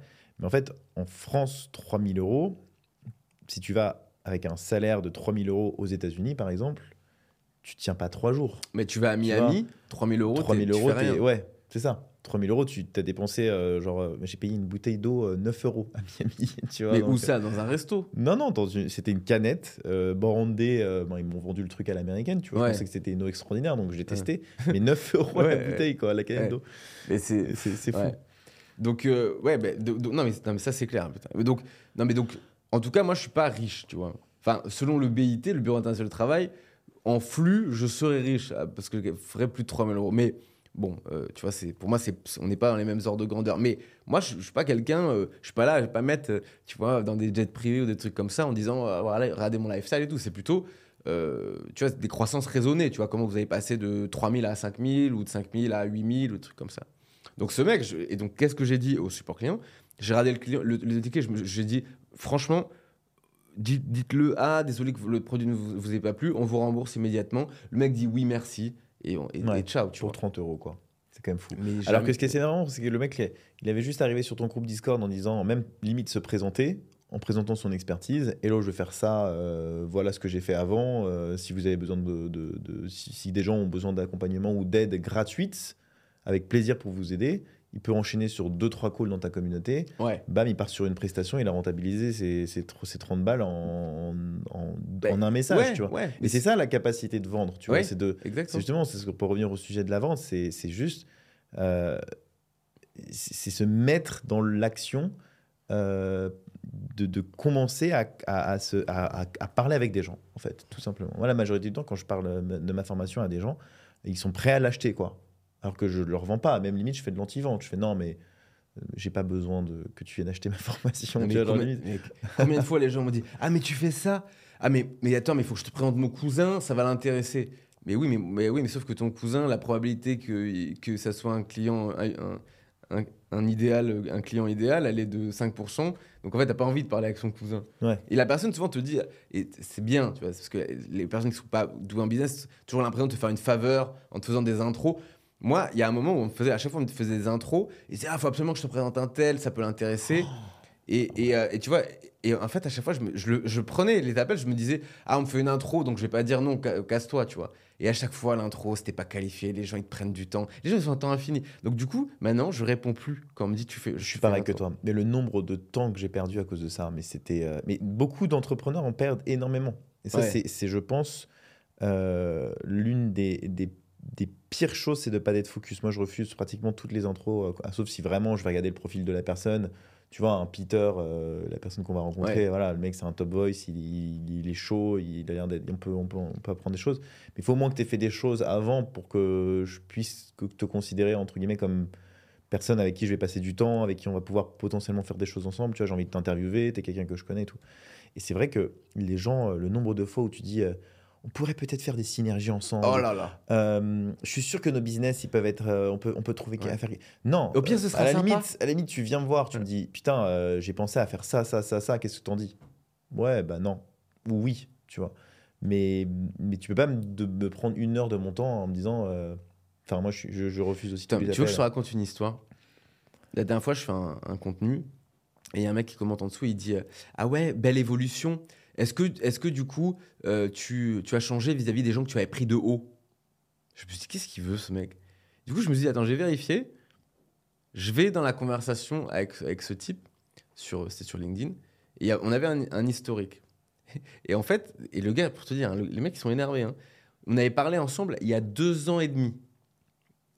Et le mec, et en fait, le gars, il m'avait écrit Salut Thibaut, euh, écris-moi quand tu as reçu ce message. Et merci euh, Jean-Michel. Le mec, t'imagines? Salut Thibaut, écris-moi pour, pour me dire quand tu as bien reçu ce message. Ouais. Merci bien. Ah, bah, franchement, je vais t'écrire, ça me fait, ça me fait plaisir. Ouais. Je, je répondu, le gars. Je ai juste répondu un emoji comme as. Donc, tu vois, en mode, je suis là. Et le mec, tu sais ce qu'il dit? Il me fait Salut Thibaut, ça va? Ouais, quoi, péter des câbles. Ok. Ouais. Et là, et je, je pense que je devais être mal luné. Et je, je lui ai dit Écoute, j'avais envie de dire Écoute, frère. Et je lui ai dit Écoute, je suis désolé, euh, j'ai un temps limité. Est-ce que tu peux aller droit au but, s'il te plaît? Ah, c'était cool. T'es mal luné, là? En disant ça? Bah, attends. Et donc, le, et donc le Attends, mec, monsieur. et donc le Ça gars, va, genre là, pour l'instant. Le gars, il, il me répond Ah, bah, ah bah, attends, on, fait même pas les salam alek, je peux même pas te demander si ça va. C'est blabla. Il commence à me raconter sa life. Je lui dis Écoute, j'ai pas le temps, truc. Et le mec, il m'envoie deux messages, de, vocaux de une minute. Et Ah deux ans et demi après, Le mec, il revient sur un contenu, je me rappelais j'avais même pas qui c'était, les gens que tu as pris de haut. Mais tu, tu rencontres des gens vraiment trop bizarres sur l'internet. Moi aussi, j'ai une histoire à te raconter si tu veux. Si on Bon, a quelques le mec, je le mec, il m'a je l'ai bloqué. Et Je Ouais. sais même pas ce qu'il a fait. Mais un jour, je suis sûr, il va faire un contenu. Vous avez vu ce mec là qui m'a pris de haut et il va écrire son truc. Et vu qu'il est complètement con, il va mettre ce que lui considère comme je l'ai pris de haut. Et tout le monde va venir le voir et lui dire Mais non, t'es complètement con en fait. Et c'est ça, qui est, c'est ça qui est horrible dans notre métier quand on est exposé, c'est qu'en fait, il y a des gens, parfois, on, on s'en rend pas compte. Mais moi, par exemple, il y a un mec qui m'a mis une note euh, sur mon truc Google. Ouais. C'est la première note négative que j'avais eue. J'avais que des 5 sur 5. Euh, le mec est arrivé, il a dit sur toute ma communauté, je crois que je t'avais raconté cette histoire, mais il est arrivé sur toute ma communauté, il a dit euh, Oui, euh, j'avais mis 5 sur 5 à- sur Kevin, mais bon, maintenant je, je lui mets, je lui mets 2 sur 5 parce que sinon il apprendra jamais. J'ai dit, mais apprendre quoi euh, Faire la formation, tu l'as suivie, elle t'a aidé. Pourquoi tu, me- tu, tu, en fait, tu me fouettes en plus, tu vois genre, Ouais, enfin, T'es content, mais Mm. tu veux en plus me faire euh, du mal, quoi. Et en fait, cette personne, en regardant son profil, j'avais, il m'avait harcelé. Vraiment, je dis harcelé. Il m'appelait sur mon téléphone, je lui répondais tout le temps. Je passais 30 minutes au téléphone avec lui. C'est un mec de Dubaï. Et il me disait Kevin, tu sais, il faut absolument que je t'aide. Euh, moi, je connais beaucoup de gens à Dubaï, je connais tout le monde. Je connais, euh, je connais Yumi Denzel, je connais Oussama. Enfin bref, il m'a étalé toute sa, toute sa science euh, de, de, de personnes hyper célèbres et tout. Mais whatever, le mec, je lui ai donné une heure et demie de mon temps. Il m'a bassiné pendant une heure avec ses conneries. À un moment, à la fin, j'ai raccroché. J'ai dit Bon, écoute, j'ai pas de temps, je suis désolé. Et juste de lui dire J'ai pas de temps, je suis désolé, il l'a mal pris, il a, mal- il a pris la mouche. Il s'est enflammé, il m'a détruit, mais de tous les côtés. Quoi. Et en fait, le truc, c'est que toi, souvent, euh, la parole d'un client ou la parole d'un Internet user est souvent au-dessus de, de, de ce que toi tu diras. Tu vois Ouais. Tu peux pas te défendre. Euh, un mec qui voit cette note sur, Google, en fait, je peux rien dire. Tu vois, j'ai pas, je peux pas, je peux pas commenter. Il n'y a pas de contexte. Il y a rien. Tu vois, il y a juste, ok, bah sa formation elle est nulle alors que le mec il l'a kiffé. Tu vois. Et, et ça c'est le truc le plus, je crois l'un des trucs qui est le plus difficile à gérer dans nos métiers, c'est la visibilité et les gens qui sont complètement névrosés euh, et qui sont méchants en fait. Tu vois, fondamentalement méchants. Bon, on est parti sur la vente, on a décalé plein de trucs. À on toi. continue. Alors, attends, faut que tu me- Donc, alors, entre 1 et, et 15. Me redonne pas le, le 6. Tu sais quoi, je vais, je, vais, je vais prendre le numéro 1. Lisbonne. tu sais, c'est souvent le premier truc qui t'est venu Ouais. en tête hier soir. Ouais. Euh, alors, Lisbonne. Bah, du coup, tu es, tu es aussi ici depuis un bon moment. Euh, la question, c'est est-ce que pourquoi je suis venu à Lisbonne ou c'est juste. La question. euh, Non, mais pourquoi tu. Est-ce que tu. non, mais je sais pas, il y a tellement de trucs à dire. Qu'est-ce que, qu'est-ce que tu aimerais savoir sur Lisbonne? Pourquoi je suis venu là? Non, mais ça, je sais. Et euh, je suis pas sûr que ce soit le. Qu'est-ce que tu penses de. Décris-moi Lisbonne. C'est quoi euh, Donne-moi le. Parle-moi de Lisbonne. Décris-moi Lisbonne. euh, Donne-moi la vibe à Lisbonne. Qu'est-ce qui se passe à Lisbonne? Qui vit à Lisbonne? Parce que beaucoup de gens. Tu sais, il y a des choses qui sont évidentes pour nous à Lisbonne. Ouais. Tu vois, les expats, tu vois, les prix, les trucs. Mais il y a plein de gens qui savent pas ce qui se passe à Lisbonne. Pour Il y eux, a c'est plein la de gens qui capitale. ne se passe pas. Et d'ailleurs, euh, bah, j'espère que du coup, ce, ce podcast, euh, entre guillemets, est une bonne occasion pour parler un petit peu de Lisbonne. Parce qu'il y a beaucoup de. Bah, il y a Oussama, Yomi, etc., qui parlent tous de Dubaï. Ouais. Alors que je pense, en tout cas en termes d'Européens et de stabilité euh, économique, etc., enfin pas stabilité économique, mais stabilité plus politique, les gens ont beaucoup plus intérêt à venir à Lisbonne, espèce pour, ne serait-ce que pour la sphère entrepreneuriale. Je vais essayer d'expliquer pourquoi. Euh, moi, je suis venu à Lisbonne, du coup, il y a, j'ai emménagé à Lisbonne il y a un an. Euh, je suis venu ici à la base parce que j'ai un ami de The Family, qui a, Stéphane, que tu as rencontré, qui, est, euh, qui habite euh, à Lisbonne depuis, depuis 4 ans maintenant. Alors, il y a plusieurs choses intéressantes à Lisbonne. Il y a la première chose, c'est les taxes. Déjà, tu as un statut qui s'appelle le statut RNH, résident non habituel, au Portugal, qui te permet de payer 10% d'impôts par an. Donc, c'est quand même assez avantageux. Tu vois qu'en France, tu te fais quand même pas mal défoncer avec euh, Ouais. les impôts, surtout que tu n'as pas de statut solopreneur, en fait. Le problème, en fait, c'est que nous, solopreneurs, on a très peu de dépenses et on a beaucoup d'argent, on a beaucoup de cash flow. Ce qui fait qu'à la fin de l'année, mais on se fait défoncer la, la- la- la gueule avec les, avec les impôts si tu n'as pas euh, suffisamment investi dans ta boîte, tu vois, dans les recrutements. D'autant plus qu'on n'a pas envie de recruter parce que ça nous prend du temps. Donc bref, en gros, le, le statut solopreneur en France, il est, il est un peu chelou. Moi, je suis venu à la base en partie pour ça et aussi parce que, euh, après avoir voyagé pendant deux ans, fait, j'avais un pied-à-terre à Paris, tu vois, pendant deux ans. Et j'ai voyagé un peu partout dans le monde et je me suis rendu compte qu'à Paris, c'était très, euh, c'était très euh, picole, clope, euh, pas beaucoup d'ambition. Les gens à Paris sont je connaissais pas beaucoup de gens très ambitieux. Du moins, les gens ambitieux restent un peu dans leur coin et dans leur, dans leur cercle. J'ai pas eu l'impression d'avoir rencontré des gens plus que ça. Pourtant, je suis dans l'écosystème entrepreneurial, tu vois, en France, à Paris. Il n'y a pas de nature, beaucoup de béton. Euh, c'est souvent, ça te rappelle souvent la rat race, c'est-à-dire tu as le métro, euh, ça pue, c'est c'est très, très anxiogène. Beaucoup de voitures, beaucoup de trafic, beaucoup de bruit euh, partout dans, dans Paris. Donc je ne me voyais pas vivre là-bas, même s'il y, y a un côté aussi activité qui est cool, tu vois. Mais je ne me voyais pas forcément vivre là-bas. Et en fait, j'hésitais, tu vois, avec tous les pays du monde, t'hésites quand tu es entrepreneur, bah, tu as Lisbonne, qui est une place quand même the place to be, Bali et Dubaï. En Lisbonne, gros- Bali, Dubaï. Ouais. en gros, ouais, Ouais. tu as, ces trois destinations. Après, il y a la Colombie qui commence à arriver. Mais en gros, Ouais, globalement, euh, quand tu es en France, tu regardes un peu sur l'Internet, euh, tu te dis, bon, les francophones, ils sont où, tu vois en. Et euh, du coup, j'ai voyagé dans les trois pays. Je, je suis allé dans les trois endroits. Je suis allé à Bali, à Lisbonne et à Dubaï. Et euh, Bali, c'est trop trash pour moi. Il y a trop, de- trop de poussière partout, euh, trop de trafic, euh, trop de bordel, trop de pollution. Genre, je suis tombé dans un Bali. trou à Dubaï. à, à Bali. Toi, ah ouais, Ouais, je suis tombé dans un trou. Je me suis dit pourquoi il y a un trou? Et ben parce que c'est juste, tu sais, en France, en France quand t'as un, quand mettent un, quand ouais, trou, un ils mettent un truc, ils mettent un, un truc d'un hectare avec 18 plots, pour s'assurer que tu, que tu, vas, Ouais. tu vas pas te retourner contre le gouvernement. Ici, à Bali, il y a rien, il y a le trou. Ouais, ils s'en battent les couilles. Et puis surtout qu'en fait, les entrepreneurs là-bas, je trouve que c'est des entrepreneurs. euh, bah voilà, c'est- ils font des miniatures, ils font du montage vidéo, mais c'est pas des mecs, euh, tu vois, comme nous qui, qui, qui sont très ambitieux. Enfin, moi, tous les, tous les gens que j'ai rencontrés, c'était des freelances, euh, tu vois, qui gagnaient 3 000, 5 000 euros par mois, ce qui est très bien. hein. Ouais. Et t'as pas besoin de gagner plus. Bah, là-bas, c'est bien, Bali. ouais. Bah, bah, Bali, t'es un roi du monde là-bas. Ceci dit, les prix ont quand même beaucoup augmenté. hein. À Canggu de ouf. Ah, c'est, Ouais. c'est- c'est- même à Louatou, hein, ça commence à devenir n'importe quoi. Euh, surtout que les, les, les, les, les, personnes qui vivent à Bali sont, sont plutôt smart. Ils savent qu'ils peuvent augmenter leur prix. Quoi. Enfin, ils sont pas à la gueule, tu vois. J'ai l'impression. Pour moi, ils m'ont, demandé beaucoup d'argent. Euh, peut-être que j'avais l'air riche. Euh, mais en tout cas, voilà, trop, euh, pas assez d'ambition, trop, comme tu dis, il y a des trous dans le, dans, le- dans, dans, le sol et tout. Bon, bref. Dubaï, c'est l'inverse de Bali. Trop carré, trop structuré, il n'y a pas une feuille par terre.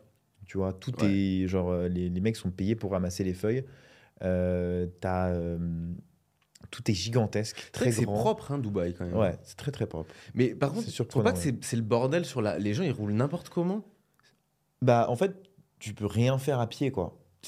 La, la- la fun fact, c'est que genre j'avais pris, euh, j'étais allé voir Alec Henry là-bas pour un podcast. Euh, ceux qui connaissent, c'est l'entrepreneur de entrepreneur.com. Et je m'étais arrêté dans son truc de podcast. Et tu sais, sur la carte, ça avait pas l'air très loin la mer, tu vois. Donc je me suis dit, je vais marcher à pied. Ah oui, oui. Et genre, en fait, je regarde, du coup, je termine le podcast, je regarde, je mets mon plan. Putain, 45 minutes pour Ouais, aller là-bas à pied. je dis, waouh. Mais tu peux, tu peux plus, rien. c'était une heure et demie pour aller là-bas. Mais c'est pas walkable. faire. Mais, mais même du centre commercial, genre euh, central jusqu'à n'importe quoi, tu, dois, tu fais tout en caisse en ouais, fait. tu fais tout en caisse. ouais. T'es obligé d'avoir une caisse quoi qu'il arrive quoi. Genre, euh, je sais même pas d'ailleurs. J'ai pas, pas, pas loué de voiture là-bas, mais pour se garer et tout. Non, mais c'est vraiment trop. Il n'y a pas de. pff, c'est oppressant un peu, tu vois. Ouais. C'est, Il y a beaucoup de taxis, hein, hein. aussi. Ouais, il y a beaucoup de taxis. Et il y a des parkings partout. Mais le taxi, en fait, c'est un peu comme à Londres. Tu mets genre vraiment 30 minutes pour aller faire un truc. euh, tu vois, c'est long, c'est grand, c'est une très grande ville, en fait. Ouais. c'est très grand, Dubaï. Euh, voilà. Et puis après, euh, bon, après, c'est une ambiance très, très cool. Même les, les, puis les relations hommes-femmes là-bas, elles sont un peu cheloues. Il y a beaucoup de femmes de Russes, euh, Ouais. tu vois, qui viennent chercher leurs mecs riches. Oui, Donc il y a beaucoup de concurrence entre mecs, par exemple. Tu vois, je suis sorti en soirée, euh, euh, j'ai fait une, une teuf un dimanche parce que je partais le lendemain dans, une, dans un beach club. Et ça sentait, bon, les nanas, elles t'arrivent, elles sont toutes magnifiques, c'est toutes des, des, des nanas de, de l'Est, tu vois, mais elles sont très, euh, un peu aguicheuses, tu vois. Et tu sens qu'elles sont en battle un peu euh, entre elles pour essayer d'avoir le mec le plus riche. Et, et tu vois que les mecs, c'est, ça, ça raque, ça raque pour les impressionner, tu vois. Ah, ça, ça se Et, et c'est voilà, c'est vraiment bataille de qui a la plus grosse. Et donc en fait, je pense que les gens qui bossent là-bas à Dubaï sont très dans une spirale de je dois avoir le plus, je dois montrer le plus, tu vois, pour, euh, pour pouvoir attirer l'attention. C'est très tout- superficiel à non, ce mais niveau-là. Ça, tu vois, ça, c'est Est-ce que c'est est-ce que c'est pas qu'une partie, ça, tu vois? Parce que moi aussi, quand j'étais allé, tu vois, par exemple, le, là, en, en France, la chirurgie esthétique, c'est très tabou, tu vois, par exemple. Euh, Là-bas, enfin, tu vois, surtout quand j'étais à, à Abu Dhabi, tu vois, ça, enfin, euh, enfin, ça arrive très régulièrement. Et tu te dis, putain, ok, t'arrives, t'as un groupe 6, elles arrivent, elles ont toutes fait de la chirurgie. Il n'y a pas de doute, tu vois. Je suis pas là pour juger, tu vois, est-ce que c'est positif, est-ce que c'est négatif, mais voilà, tu vois, c'est, tu vois, tu te refais les seins, tu te fais, tu vois, deux tailles de seins en plus, ou, bah, tu vois, ça pose pas de soucis, euh, tu vois, les, c'est beaucoup plus ouvert. Mais je me dis, est-ce que, enfin, dans quelle mesure c'est le cas? Parce qu'après, il y a aussi ça, et ça, souvent, les médias présentent ça aussi, c'est un peu dans les teufs. Moi, je suis, je suis sorti une fois, je l'ai senti. Ok. Voilà, je je, je, je- j'ai pas la, prétention de dire que je connais tout sur Dubaï, tu vois, mais vraiment, je suis sorti une fois dans cette soirée et ça m'a marqué de, de, de voir que, euh, que, qu'il y avait cette, cette, ce move, il y avait deux tables, je me rappelle, où c'était vraiment euh, euh, les musiques pour les mecs qui payaient là, enfin, c'est, c'est la vente, quoi, tu vois, ils faisaient leur, leur boulot de, de Ouais, vendeur. mais ça, ça me fatigue. ça me fatigue. Et, sur un dimanche, tu vois, en plus. Après, je crois que leur pays, le, le jour, le dimanche, c'est là où ils font la teuf. parce que Je crois qu'il y a d'autres trucs religieux, etc. Euh, mais, euh, mais en tout cas, voilà, Dubaï, moi, j'ai, je pourrais y vivre pour un an en me disant, bon, voilà, je reste un an et en termes d'accélérateur de business, ça peut être pas mal là-bas parce qu'il y a des gens très, très ambitieux. Mais voilà, Lisbonne, ça reste la destination pour moi qui est quand même proche de la France aussi. Tu vois, tu es à deux heures de, de la, de la France. Et en fait, j'ai plus sélectionné euh, le pays dans lequel j'allais vivre en fonction de ce que je voulais. Tu vois, Hmm. euh, tu as la sécurité politique, euh, tu as les taxes, tu as l'environnement. Ici, tu à Lisbonne, tu as, une nature, mais toi, tu pas encore eu l'occasion de le voir parce qu'à chaque fois, tu dors. Non, Très gros dormeur, Non, non, euh, le frère, euh, je suis allé quand même. bah oui, mais il faut dormir. Il y a des endroits genre. euh, I will énormes. sleep my way to the top. Mais voilà, ça, ça pourrait être un bon mot au réveil. Mais bon, on va peut-être en- on va peut-être y revenir tout à l'heure.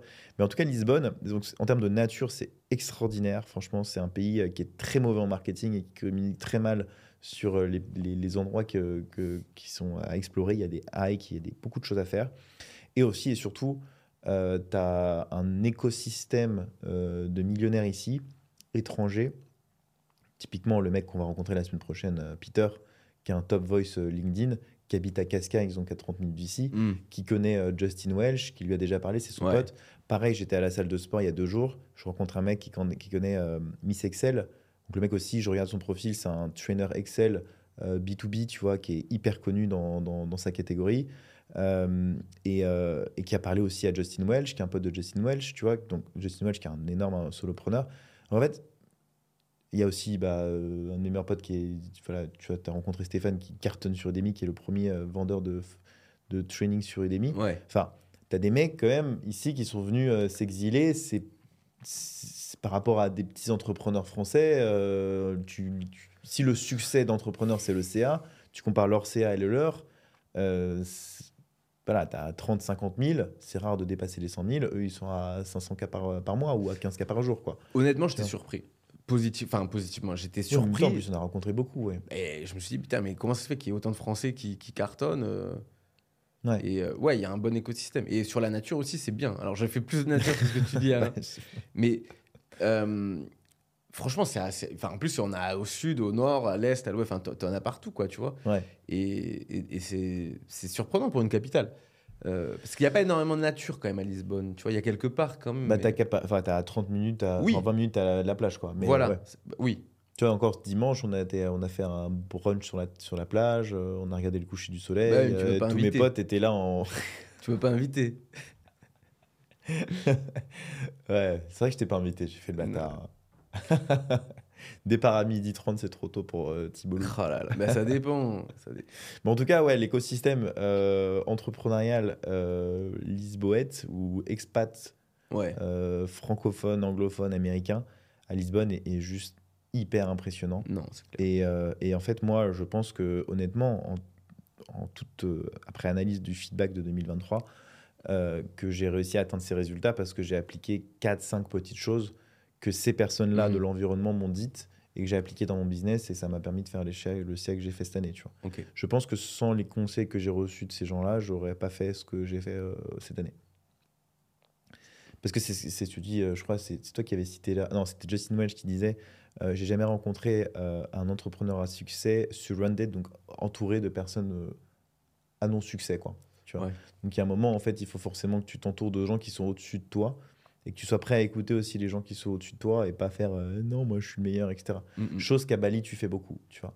À Bali, les mecs, ils font euh, 5000. Ah, tu fais 10 000. Ah, bah vas-y, explique-moi comment tu fais 10 000. Bon, ils iront jamais plus de 10 000, tu vois. Ici, tu as des mecs qui font du 15 000 euh, par jour ou qui, font du, du- qui ont fait des exits à plusieurs millions et Ouais. tu, tu, les- tu passes une teuf avec eux et tu, tu- le lendemain, tu... On a créé d'ailleurs un club, nous. euh, je pense que c'est hyper important pour ceux qui nous écoutent et qui se lancent dans le business de créer un écosystème. Moi, j'avais commencé à le faire hein, euh, et ça m'a grave aidé, ne serait-ce que pour me motiver, pour. euh, ne serait-ce que sur un écosystème de 10 personnes, tu prends 10 personnes assez ambitieuses, tu vois, que tu considères comme assez ambitieuses, il en suffit d'un dans le- tout, tout le groupe qui explose pour que tu deviennes, ça devienne une référence et un modèle pour toi. Ouais. Tu vois. Moi, ça a été le cas dans le groupe dans lequel j'ai, que j'ai fait, dans le Mastermind. Euh, moi, je dis, les gens m'ont vu exploser et en fait, en, en me voyant exploser et en partageant mes chiffres euh, personnellement dans ce groupe, tu vois, euh, ça, l'a- ça leur a donné l'inspiration de faire comme moi, donc du coup, de copier mon modèle et de aujourd'hui exploser. Ouais, c'est clair. Et je, après, c'est. Voilà, ça a, créé, ça a pas créé des concurrents, mais, mais c'est toujours un peu, un peu chiant de, de se faire copier, même si, euh, même si t'es hyper fier de, de, de, de ce qu'ils ont réussi à, à faire aujourd'hui. quoi. Donc voilà. Ouais. En tout cas, euh, je pense que Lisbonne, il y a vraiment moyen de créer un écosystème, euh, et c'est déjà le cas, mais de stimuler, un- et c'est la raison pour laquelle on crée ce podcast aussi, de faire découvrir des profils hyper, hyper talentueux et, et, euh, et s'inspirer de ça. My turn? Yes. On y va? Euh, Non, c'est à toi là. ouais. 4 Ah, ESCP et grandes écoles. ESCP et les grandes écoles? Ouais, Grandes écoles ou grandes écoles de commerce? Grandes écoles de commerce. Allez, Alors, donc le SCP, bon, bah, pour ceux qui ne savent pas, le SCP, c'est. Enfin, anciennement ESCP Europe, c'est École supérieure de commerce de Paris, tu vois, donc c'est qui est considérée euh, deuxième ou troisième meilleure école de France en fonction des classements. Enfin, jamais premier, c'est toujours HEC, mais avec euh, les SEC, etc. Donc, c'est une école que j'ai faite sur un, ma- un master, euh, voilà, entrepreneuriat. Et c'est intéressant parce que, tu vois, dans les gens qui font, tu vois, du contenu en ligne, tu vois, qui créent euh, des produits éducatifs, etc., il y a assez peu de gens, en fait, qui ont fait des grandes écoles. Enfin, des grandes écoles, tu vois. Je sais pas pourquoi, en fait. Bah, probablement, peut-être parce qu'ils pensent que ce qu'on fait, tu vois, ça n'a pas beaucoup de valeur, ou peut-être que, euh, tu vois, ils sont, ils se sont dit, bon, bah, on n'a pas fait autant d'études pour aller vendre des trucs sur Internet, tu vois, il faut plutôt faire du conseil chez McKinsey, ou, tu vois, de, de la Ah, finance. tu dis les gens de ta promo, par exemple, sont rarement des, des solopreneurs ou des gens qui vendent des produits sur Bah, Internet? écoute, dans ma promo, on était, euh, on était combien? Je crois qu'on était, était 20, 20 25 peut-être, un truc comme ça. Euh, déjà, c'était un master entrepreneuriat. Bon, il y en a combien qui font du business? Ça m'intéresse, moi, que tu. Enfin, par exemple, sur le SCP, Master entrepreneurial. euh, alors, c'est pas l'idée de, de bâcher ESCP, hein, Ouais. loin de là. Mais moi, ça m'intéresse de savoir ce qu'il y a comme contenu dans un master entrepreneurial. Parce que typiquement, tu tapes sur Google euh, formation entrepreneuriale, les écoles de commerce sont encore en premier du classement. Tu vois. Donc, je me dis, beaucoup de gens vont, vont tomber dans ces formations-là. Qu'est-ce que tu en as tiré? Est-ce que ça t'a servi? Est-ce que tu, tu, tu recommanderais ou pas? Ou tu n'es pas obligé de répondre à cette question, mais est-ce que. euh, Qu'est-ce qui pourrait être amélioré en tout cas, tu vois, dans ces écoles de commerce? Parce que c'est quand même c'est cher le SCP, c'est combien? J'ai payé 18 000 euros mon année à l'ESCP. 18 000 euros. Ouais. Plus euh, tous les à côté. hein. Après, Ouais. euh, parce que tu as un voyage aux États-Unis et tout. Ok. Moi, je vais pas taper. En fait, je pense que c'est lié. C'est un peu la même philosophie que moi, je, je dis aux, aux gens quand ils achètent mes, mes produits. C'est. En fait, tu tu payes pas pour l'entièreté de la formation ou pour le niveau moyen. Tu payes pour quelques trucs qui vont pouvoir être euh, game changer, tu vois. Euh, moi, je peux pas taper en fait sur mon année à l'ESCP parce que franchement, rien que avec le nombre de, avec les gens que j'ai rencontrés, et euh, c'est plutôt, en fait, il y a ça. En fait, les gens que j'ai rencontrés, la dynamique du groupe et, euh, et le fait, euh, je sais pas, il y a une forme d'optimisme, tu vois. Tu vois, quand tu arrives, en fait, tu arrives dans un master entreprendre, donc tout le monde arrive, tu sais, t'es tout comme ça, tu sais, tu sais pas grand chose et tout, et tu te retrouves avec 25 personnes dont, enfin, la grande majorité veulent monter des projets, tu vois. Hmm. Et euh, honnêtement, franchement, par rapport à moi qui avait fait Sciences Po et, qui était dans, tu vois, dans des milieux qui étaient académiques et tout, tu arrives dans un truc avec que des gens super motivés, tu vois, euh, bosseurs pour la plupart, euh, et qui veulent, enfin, tu vois, un entrain positif, tu vois, c'est vraiment un groupe qui, qui, qui, par rapport à la vie, veut aller de l'avant, tu vois. Et alors, ils sont pas tous bons. moi, j'étais pas bon non plus. Tu vois, tout le monde arrive avec ses qualités. Et donc, mais, mais tu vois, ça, ça fait du bien. Donc c'est l'écosystème qui t'a. Tu payes un peu pour l'écosystème dans lequel tu vas Mais être. quand je l'ai dit, les gens ils auraient dit, tu aurais dû faire une décolo à ce moment-là. Mais c'est trop non, parce que moi, moi j'ai retrouvé exactement ce que tu dis.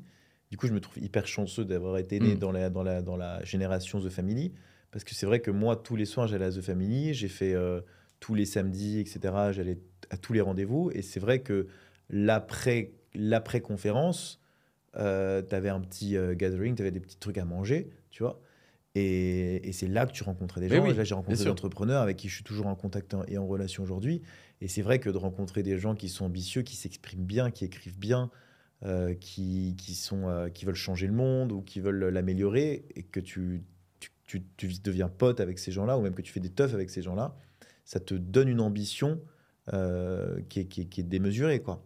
Et je pense que ça vient souvent de là, en fait, au final. L'entrepreneuriat, ça vient beaucoup de ça. C'est pour ça qu'on revient aussi sur le sujet que je disais tout à l'heure, de créer son, son petit écosystème ou d'aller le chercher. Tu vois.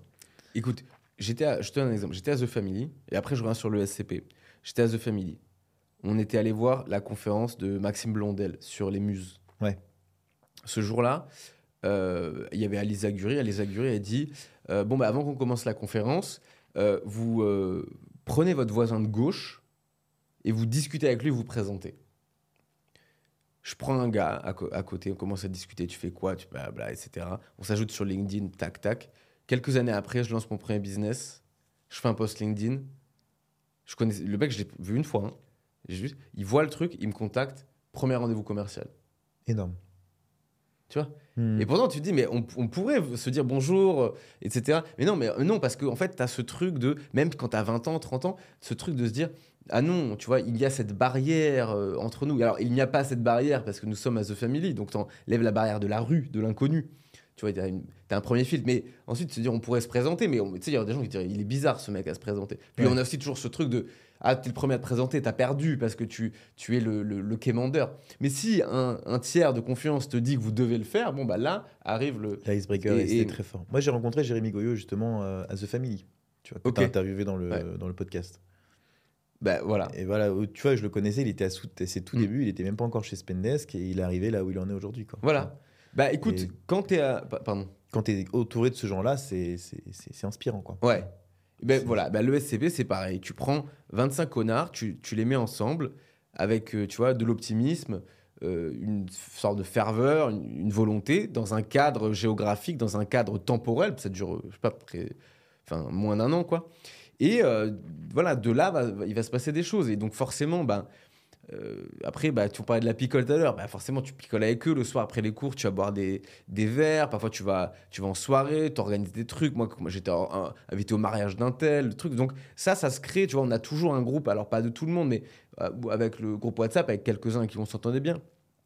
Je suis toujours super pote avec Théo Maréchal, tu vois, qui, est- qui est vraiment un super bien, pote lui, maintenant. ouais. Il m'a invité, tu vois, à Porto chez lui. Lui, créateur de contenu. Mm. Lui, il m'a apporté énormément. Euh, tu vois, j'ai rencontré Maude. Maude, elle était la promo d'après. Tu vois, on a créé le Maude à la veste, on a créé le manuel LinkedIn ensemble. Tu vois, on a, euh, on a passé énormément de temps ensemble. On est parti en vacances ensemble, tu vois. Mm. Donc, on pourrait se dire, bah, à ce moment-là, c'est quoi? C'est une colo. Est-ce que tu peux me dire, bon, les cours? Bon, bah, les cours, bah, il y, a- il y avait de tout et de rien.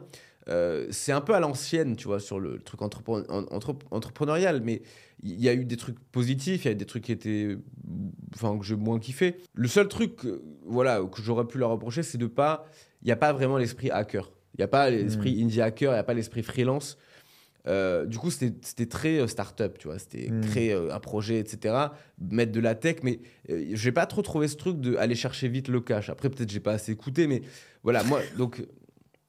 Non, mais, boss. non, mais tu vois, tu vois ce que je veux dire. Genre, on m'a jamais parlé de freelancing à l'époque. Donc, ouais. en fait, c'était une forme d'entrepreneuriat. Donc, j'avais l'impression que. Voilà, moi, je, je suis content d'avoir fait ça. Je pense que j'en serais pas là aujourd'hui si j'avais pas fait cette école. J'ai payé, euh, j'ai payé une douille. euh, Enfin, j'ai payé beaucoup d'argent. Euh, j'ai dû faire un prêt. Ce prêt, je le rembourse encore aujourd'hui. Alors, j'ai fini mon école en 2019. On est en 2024. Je suis encore en train de rembourser mon prêt. Ouais. Euh, mais j'ai choisi, tu vois. Mm. Et je peux pas, je peux pas cracher dessus. On- je crois que c'est Bossuet qui disait, on ne peut pas euh, critiquer les effets dont on chérit les causes. C'est-à-dire, que je peux pas dire maintenant j'ai payé 20 000 euros ce- cette année plus les, les extras plus Paris plus truc, alors que j'ai fait le truc et que je sais pas si c'est ça qui m'a débloqué, tu vois. Bien sûr. Ouais. Donc, euh, je peux pas dire positif négatif. Euh, Et heureusement que tu m'as pas demandé Sciences Po parce que j'aurais pas été, euh, j'aurais pas dit la même chose sur Sciences. Po Bordeaux. Tu vois. Le Sciences Po, euh, le GOAT à Sciences Po, c'est sûr que c'était pas la même dynamique. Ah. Vas-y, à toi. Allez, entre 1 et 15, le boss. Euh, je vais dire 2. 2. Acheter sa résidence principale. Acheter sa résidence, Résidence principale. principale. Putain, tu me poses des questions. Est-ce que tu as un avis Alors, déjà? Parce que si oui. t'as pas d'avis, on. J'ai un avis. J'ai un avis, euh, j'ai un avis, qui- un avis qu'un- qu'un- que plusieurs amis millionnaires m'ont donné d'ailleurs. Euh, j'ai voulu acheter. euh, d'ailleurs, moi, je loue, je loue euh, mon appartement hein, à ce moment à Lisbonne. Euh, Tu loues bien en plus, hein je loue bien. bah oui, il faut se faire plaisir. Ouais. Euh, mais je pense que euh, acheter un bien est une start-up pour moi, est un projet entrepreneurial. Tu vois. Ok. Et je pense que beaucoup de gens pensent ouais, je vais acheter, et puis ça va bien se passer, et puis du coup, je vais vivre dedans et tout. Euh, aller à la banque, faire le prêt, euh, négocier, euh, tout- toutes ces choses-là, en fait, sont chercher aussi l'appartement, aller le visiter. tous ces trucs-là te prennent énormément de temps, tu vois. Enfin, de, mon- point de vue en tout cas. Je pense que j'ai raison, même si tu veux faire des travaux, faut, tu vois, ça, te prend beaucoup de temps. Donc je pense que le meilleur moyen d'acheter, c'est quand tu es salarié, parce que moi, tu t'en fous, tu vois. Euh, mais quand tu es entrepreneur, il faut vraiment choisir le bon moment pour y aller, pour éviter de te faire distraire sur ton business actuellement. Tu vois. Donc moi, j'ai pas acheté l'année dernière parce que je voulais être concentré euh, sur mon business et éviter de me, di- de me distraire euh, sur, sur des sujets, euh, surtout à Lisbonne, ça peut être un peu le bordel parfois. Euh, mais voilà, j'ai pas acheté pour ça, mais je pense que ça va venir cette année. La deuxième chose, c'est que je pense que d'acheter une résidence principale, tu peux acheter une résidence principale avec ta boîte pro, du moins acheter un local dans lequel tu vas pouvoir euh, faire des événements, euh, accueillir des clients, tu vois. Enfin, ça, c'est un bon investissement, je pense, tu vois. Du coup, peut-être y vivre. Je sais pas si c'est possible. Ça pourrait être intéressant parce qu'on a, on a un expert en plus dans, la room. Fais-moi un oui comme ça si c'est possible ou pas. Oui, c'est possible. Voilà, donc tu peux acheter euh, avec ton entreprise ton, bien immobilier et du coup euh, bah, réduire tes frais à la, fin de l'année et pouvoir euh, bah, être propriétaire d'un bien. Mais D'un bien, mais pas d'une maison. d'un bien, oui, d'un bien, un Ouais. bureau quoi, enfin, Ok. dans lequel tu vas, tu vas dormir quoi. Enfin, tu, Ah. tu peux, euh, tu peux Ah, transformer. C'est pas la même chose. C'est pas la même chose. Ah, voilà, il me dit c'est pas la même chose. Ouais. Donc là, on va éviter de. on va éviter de dire des conneries. Là, on sait pas trop de quoi on parle, je crois. Surtout que c'est pas pareil dans tous les pays. hein. tu peux en- Exactement, c'est pas du tout la même chose dans les mêmes pays. T'as tout à fait raison. Ok, ben, je sais pas du coup si les, les auditeurs ont entendu par rapport au son. Ouais. Euh, donc on a un expert dans la pièce qui nous a dit si tu as une boîte résidente en France et tu achètes au Portugal pour faire un showroom une fois par mois, une fois toutes les deux semaines, enfin on va dire une fois par mois, pour des clients, des partenaires, etc., c'est une raison suffisante pour, Pour avoir, investir. pour pouvoir investir avec ta boîte. euh, voilà, ce que j'ai compris. Voilà. Je t'ai coupé. Non, mais voilà, moi j'ai fini. J'ai- fini avec la Ok, bon bah c'est tout. Je sais pas s'il y a d'autres choses à dire. Est-ce que toi t'as acheté Non Euh, hein? T'as acheté toi? Je t'ai dit que j'étais pauvre déjà. mais- Euh, non, mais euh, pff, gros sujet, mais euh, non, j'ai pas acheté et j'ai pas prévu d'acheter euh, là dans, dans- prochainement. Vas-y, à toi. Euh, neuf. Le storytelling dans le business.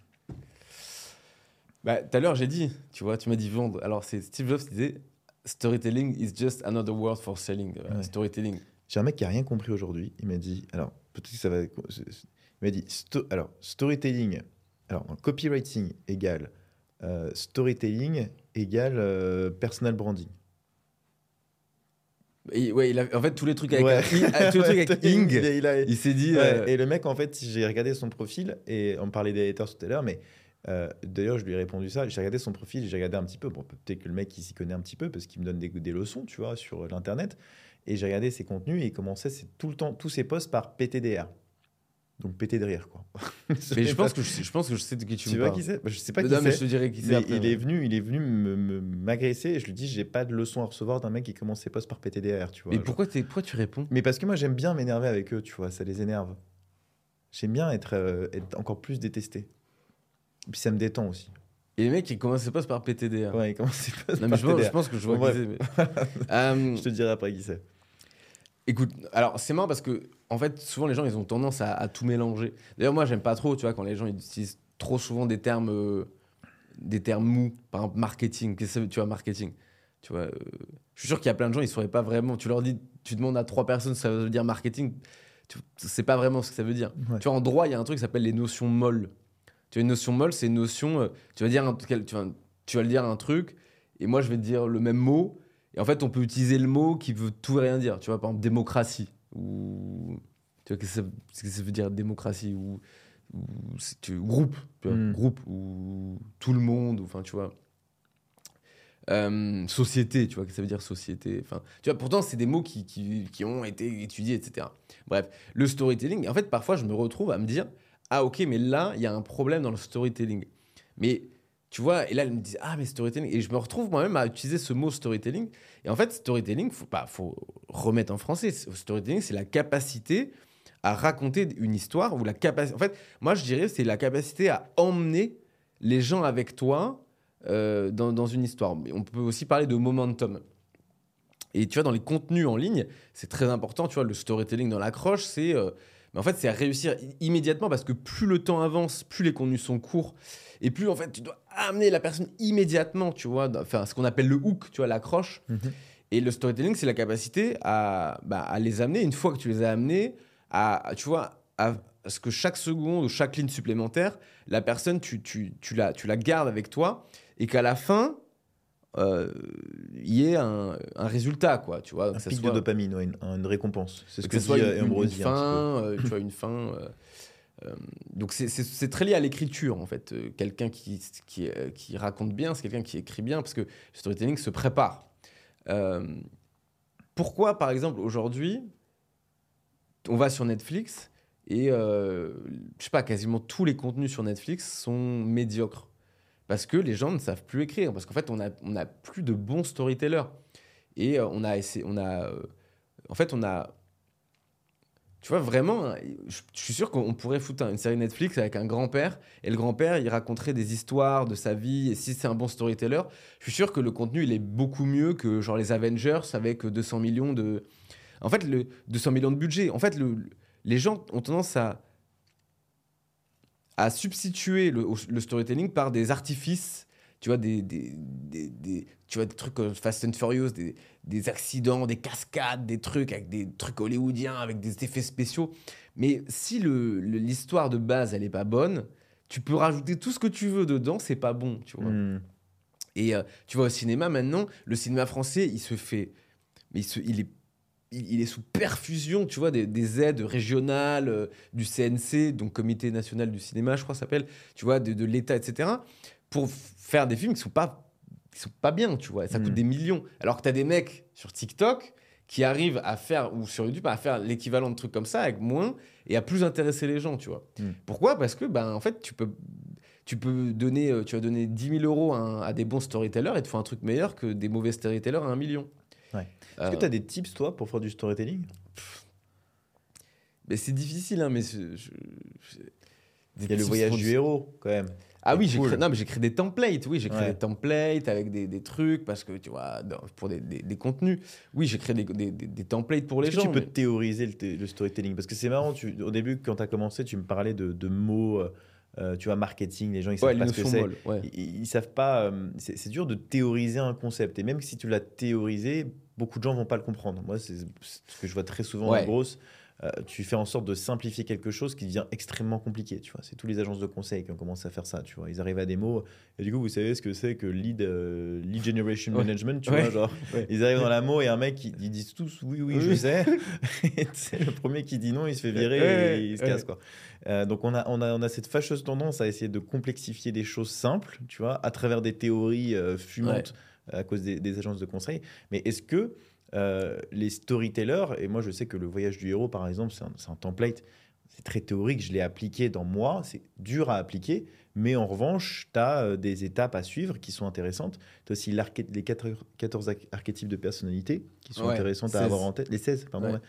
Euh, archétypes de personnalité. Est-ce que tu en as d'autres euh, des templates que tu utilises toi pour pouvoir euh, faire ton storytelling? Est-ce que c'est, est-ce que c'est euh, est-ce que tu dois inventer parfois aussi? Est-ce que tu pour euh, améliorer les choses? Je pense que si parfois des gens ont des vies moins passionnantes que d'autres, tu vois, comment est-ce que tu embellis? Ah, ça Tu vois, tu, tu ouais. parlais de, de- des effets spéciaux, mais du coup, comment est-ce que tu embellis quelqu'un qui, qui considère pas avoir fait des trucs de ouf dans sa vie. tu Ouais, vois? ouais, bah écoute, bah, non mais ça c'est super intéressant parce que voilà. Alors le premier truc, euh, c'est que les gens, en fait je pense que pour être un bon storyteller, il faut déjà être naturellement intéressé envers les gens. Euh, ce qui est marrant, c'est que tu vois, en fait, pour être un bon storyteller, il faut que tu arrives à captiver ton audience. Donc on se dit, il faut que la personne, elle parle beaucoup, etc. Enfin, elle, euh, tu vois, elle, elle peut, elle, écrase les autres, elle captive l'audience. Mais en fait, on se rend pas compte qu'un un, un bon storyteller, avant tout, ça doit être quelqu'un qui, qui est naturellement intéressé envers les gens. Et donc, il doit être curieux. Tu vois, il doit être curieux parce que pour savoir qu'est-ce qui va faire une bonne histoire, tu dois savoir qu'est-ce qui intéresse les gens. Et le problème, c'est qu'on vit aujourd'hui dans un monde où les gens euh, font que parler, mais ils écoutent rien. Et euh, tu vois, combien de fois ça m'arrive, mais même avec des gens, euh, tu vois, qui sont censés être des gens éduqués, où tu arrives et euh, par exemple, à un moment, tu vas poser une question à la personne, et la personne, elle va, elle va en profiter. Et donc, du coup, elle prend l'espace, etc., etc. Puis après, elle s'arrête.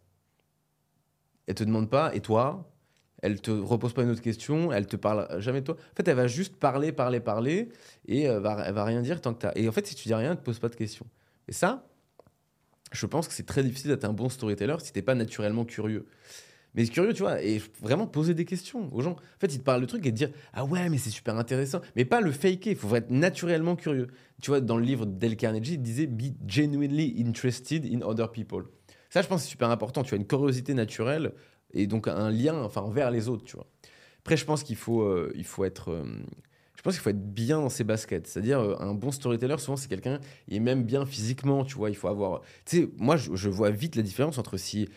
tu vois, j'ai bien dormi, j'ai mal dormi et tout. Juste parfois, tu as bien dormi, tu es bien dans tes baskets, tu te sens bien et tu sais, d'un coup, tu peux, tu peux, euh, bam, tu vois. Hmm. Donc la créativité, ça se travaille. D'ailleurs, il y a des, c'est même la créativité, c'est même un truc. C'est même euh, au niveau des molécules. Tu vois, t'as des molécules qui font que ton cerveau il est plus créatif, que t'es plus. Tu vois, on Le parlait des sauna- champignons. Ouais, le sauna aussi est une. euh, Le sauna, c'est pour ça que les idées viennent sous la douche, par exemple aussi. Ouais. Parce que tu es là Bah. où tu as toute la dopamine, euh, même en, faire, en faisant du sport, les idées viennent très souvent en faisant du Bah sport. carrément. Ouais. Donc c'est aussi un, c'est aussi un truc. Hmm. Et même, tu vois, le fait si on est assis, tu vois, juste en fait quand tu mets ton corps en mouvement, ton esprit se met en mouvement. tu vois. Ouais.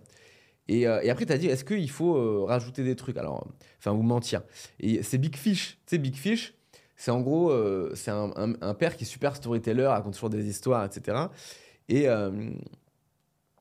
et en fait, il a, il est avec sa femme, il a, il a deux fils, enfin, un fils et une fille, je crois. Et le fils, il en a marre un jour, tu vois. Il dit, mais franchement, papa, arrête de raconter tes trucs, tu vois, genre, c'est du mytho, tu vois. Et au bout d'un moment, il lui dit, mais en fait, t'es un- t'es un- franchement, t'es un menteur. Et il se trouve qu'à son mariage, le père, enfin, le fils, son mariage, il dit, franchement, tu racontes pas de conneries et tout. Et le, et le père, il commence à, partir dans un truc, etc. Et en fait, c'est un film de Tim Burton, donc le film part complètement en couille. Après, si tu veux, en fait, le, le, père est mourant et le fils part dans un sort de voyage initiatique où en fait, il va, il part, en fait, retracer toute la vie du daron et en fait, regarder si tout ce qui s'est passé est vrai. Et en fait, il revient et, et, et sa mère lui dit Mais tu vois, en fait, il racontait pas des bêtises. Et en fait, ce qui est marrant, c'est que quand le fils raconte, et donc si tu vois le film, euh, il y a des trucs qui sont exagérés. À un moment, il dit Oui, là, il y avait un, il y avait un dromadaire à huit têtes, tu vois. Et en fait, c'est là où tu comprends que. Et donc, dans le film, il y a un dromadaire à huit têtes, mais c'est ce que c'est le père raconté. Et en fait, non, le dromadaire, il avait pas huit têtes. Peut-être il avait une tête ou deux têtes, tu sais pas. Enfin, mais le truc, c'est que. Il faut que ça. En fait, c'est que Big, Big Fish, ça part que de, de faits qui sont réels, où en fait, après, le père, il est un peu romancé. Ouais. Tu vois. Et il y a une phrase de, de je sais plus qui qui disait Ne laissons pas la vérité gâcher une belle histoire, tu vois. Ouais. Ou l'exactitude, si tu veux. Mais à la limite, si ton, ton histoire, elle est, elle est euh, 95% vraie, que tu as rajouté un truc, mais limite pour la blague, tu vois, pour le truc. Hmm. C'est, c'est pas grave si t'as rajouté un truc à la con. Je pense qu'il faut, ah, il faut que le, le- le- tu vois, le fond de l'histoire soit vrai. Mais parfois, le, aussi, moi, j'aime bien faire du storytelling humoristique. Donc parfois, j'aime bien dire, euh, enfin, rajouter un truc, mais qui est clairement une exagération, tu vois. Ouais. Mais il faut, après, non, après, il faut pas mytho, tu vois. Ça, c'est. Parce que après, tu- pas complètement.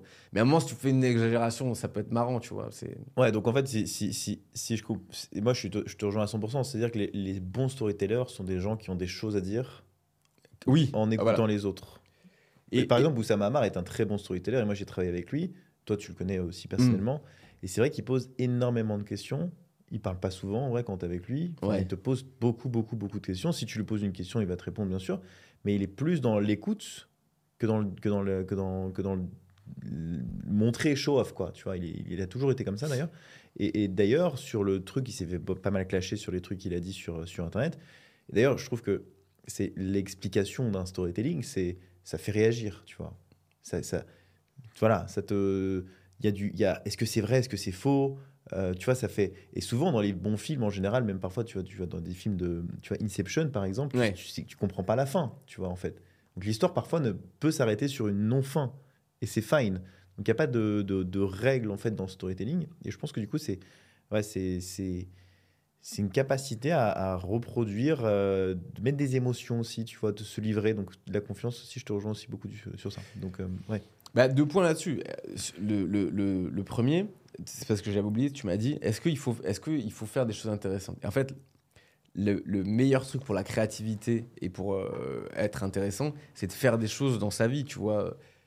Et euh, tu vois, je me rappelle quand je suis parti au Japon, mais je suis revenu et. euh, et en fait, j'avais, ça avait spark, tu vois, ça avait mis des, des étoiles, et puis je, je commence à raconter, puis tu montres des photos, mais c'est pas juste pour faire le mec, mais en fait, tu changes de perspective, ça t'as te... plein de trucs à dire Ouais. Tu vois, si tu commences à apprendre une nouvelle langue, en fait, quand tu fais des trucs, et même quand tu commences à faire des trucs et que tu dis, ah ben voilà, là j'apprends le truc, ben en fait, voilà, t'as des trucs à raconter et, ça, et les gens, Mais ce qui, est, naturellement. ce, qui est, ce qui est horrible et la frustration que j'ai, je sais pas, en tant que créateur en ligne, c'est que tu parles souvent avec des gens que tu trouves hyper, hyper intéressants euh, pendant un dîner ou, euh, ou peu importe, tu vois, tu prends un dîner ou tu rencontres quelqu'un à une soirée, tu lui parles, et tu dis, mais putain, mais pourquoi cette personne, elle a tellement de trucs à dire et a tellement de gens qui pourraient être intéressés par ce qu'elle dit ou ce qu'il dit, euh, pourquoi est-ce qu'elle le raconte ou il le raconte pas en ligne Exactement. Et ça, c'est c'est frustrant en tant que créateur de contenu de ne pas pousser les gens à, à exprimer leur, euh, leur connaissance, ce serait sur... sur euh, moi, j'avais rencontré quelqu'un qui était très fort dans, la, dans les euh, relations amoureuses, tu vois, qui a des très bons conseils là-dedans, qui, avait fait, qui est psy. Moi, j'ai une de mes meilleures amies aussi qui est docteur en psychologie, en, en philosophie. Elle te donne des, des, des références sur, sur tout, des conseils de dingue. Elle a, des- elle a une vie qui est extrêmement difficile. Et je lui dis, mais en fait, tellement de gens ont envie de t'écouter, ils Ouais, ont envie de, ouais. de, de s'assimiler à ton histoire, tu vois. Et c'est juste aussi, je pense, c'est pour ça que problème de confiance, peut-être problème de, de ok, euh, de, de volonté de la partager, son histoire aussi, parce que c'est se mettre à nu dans une certaine mesure, tu vois. Euh, c'est prendre le risque de se faire juger. Et c'est quelque chose qui manque, c'est peut-être le courage, tu vois, pour, euh, pour pas, pas mal de gens, parce que tout le monde a quelque chose à dire pour moi. Et sur la créativité, c'est ce que tu disais, il y a d'ailleurs, il y a un série, je crois qu'il y a une série Netflix, je ne me rappelle plus du nom, euh, mais qui t'explique euh, la créativité. Et qu'en fait, dans la créativité, tu as, par exemple, parler des artistes et des gens comme ça. Il disait que tu avais différentes manières de, de- de devenir créatif. Première, c'était de copier. Tu Les grands artistes copient, les génies volent. Deuxième, c'était d'assimiler des choses entre elles que tu as apprises. Et la troisième, c'était du coup d'apprendre beaucoup de choses, tu vois. Intrant, donc personnel, et externe, tu vois. Donc de poser des questions. Donc tu as l'apprentissage de poser des questions aux gens. Je pense aussi que tu as l'apprentissage de toi-même. Plus tu te connais toi-même, plus tu vas pouvoir réussir à poser euh, une bonne histoire. Vas-y, on en fait un dernier, rapidos. Je vais dire 11. Je- La politique. Politique. Putain. Bon, vas-y, la politique. On est parti. Non, Déjà- mais tu sais quoi je- non, mais je- sinon, je t'en suggère un, tu auras peut-être des trucs plus à dire si tu veux. C'est la Vas-y. poli- Le 13, les hôtels 5 étoiles, ça te va ou pas? Le quoi? Les, hôtels 5 étoiles. Ok. Ça- c'est prêt- T'es plus à l'aise là-dessus? Ouais. Vas-y, les hôtels 5 étoiles. Les hôtels 5 étoiles, Ouais. alors on part sur ça Ouais Moi, le truc où, qui m'a vraiment changé la vie, ça a été. euh, alors, c'est pas un hôtel 5 étoiles, mais c'est de voyager en business. Je crois que je t'en avais parlé. En avion? En avion. Ok. Ouais. Euh, et depuis le jour où j'ai voyagé en business, je me suis dit plus jamais je reprendrai une, une place dans une, dans une, dans une, salle dans une place économique. Euh, alors à la base, je l'avais pris pour Que une t'appelles la raison- classe des paysans. d'ailleurs.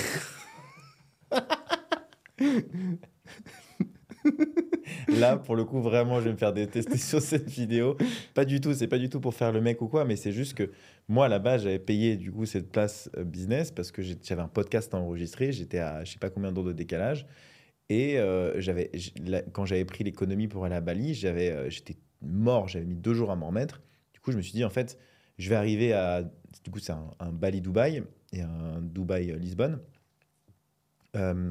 Je me dis, je vais arriver à Dubaï, si je prends l'économie, je vais être mort, je vais être KO, je vais pas du tout être bon pour le podcast. Quoi. Ouais.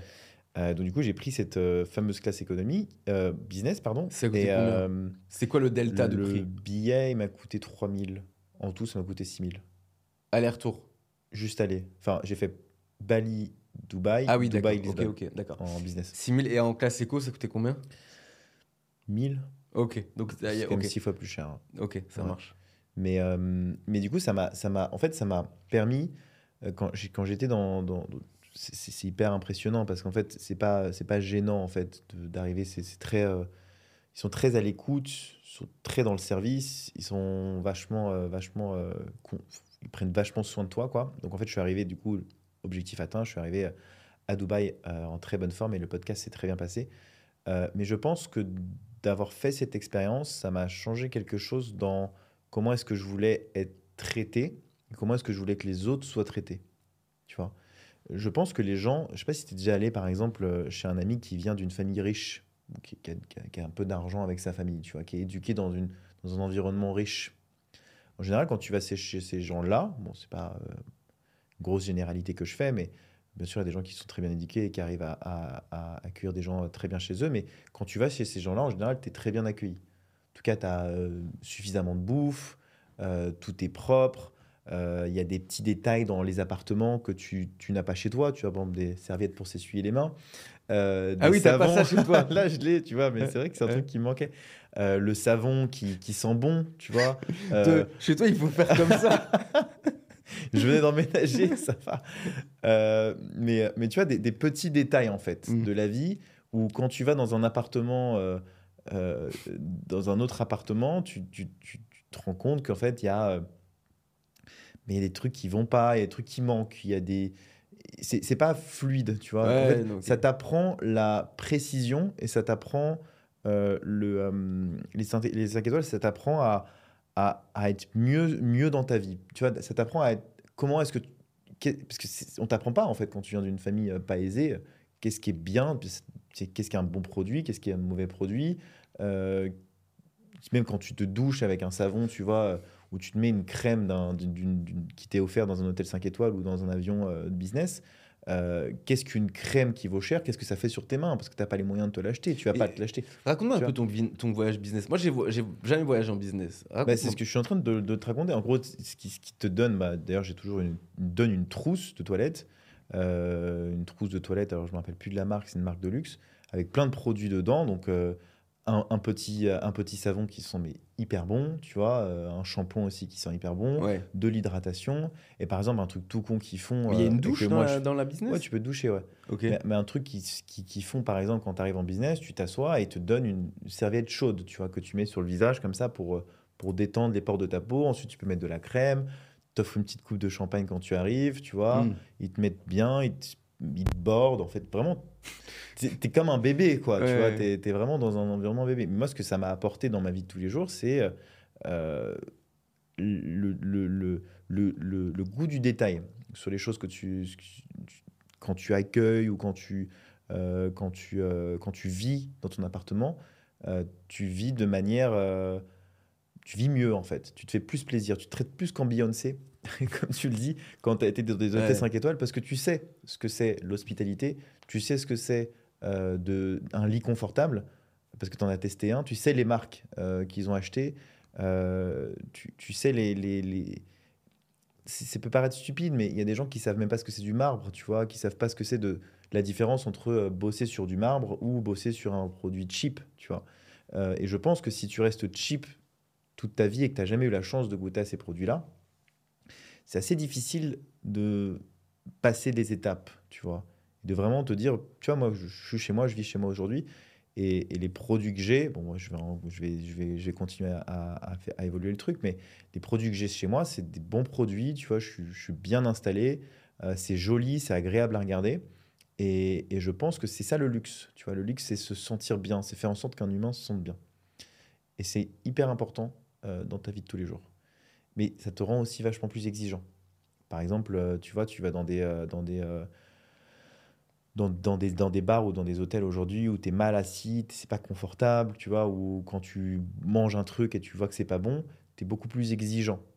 Tu es beaucoup plus exigeant avec les autres, mais aussi tu es beaucoup plus exigeant envers toi-même Mm. ça va te permettre d'être beaucoup plus exigeant sur euh, beaucoup plus carré, tu vois, sur euh, les trucs que tu veux faire avec tes clients, euh, comment est-ce que tu veux les faire kiffer, tu vois, te faire vivre des meilleures expériences aussi.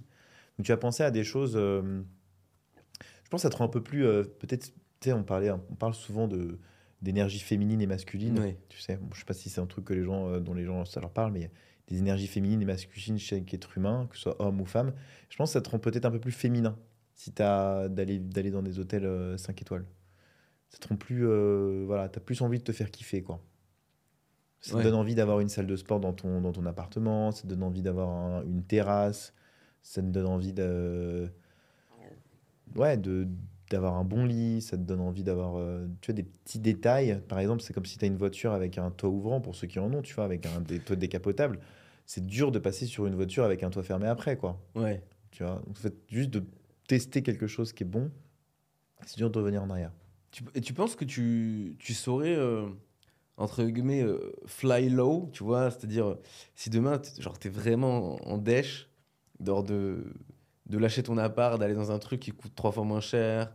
Ça va être dur, mais euh, j'aurais pas le choix, je pense. Mais c'est c'est intéressant ce que tu dis. C'est ça va être dur, je pense.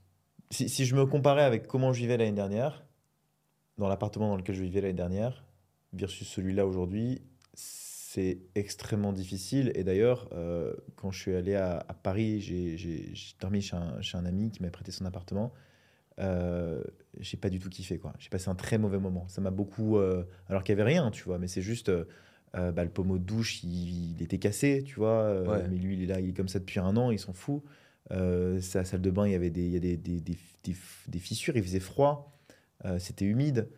Euh, des petits détails en fait qui peuvent être arrangés rapidement, mais juste que lui, il, il, se- enfin, il se traite pas bien, tu vois, dans son, dans son propre écosystème. Tu mais à Paris, c'est, à Paris, c'est très comme ça. Parce qu'en fait, je en fait, tu t'habitues vite au luxe, mais tu t'habitues vite aussi à la précarité, tu vois.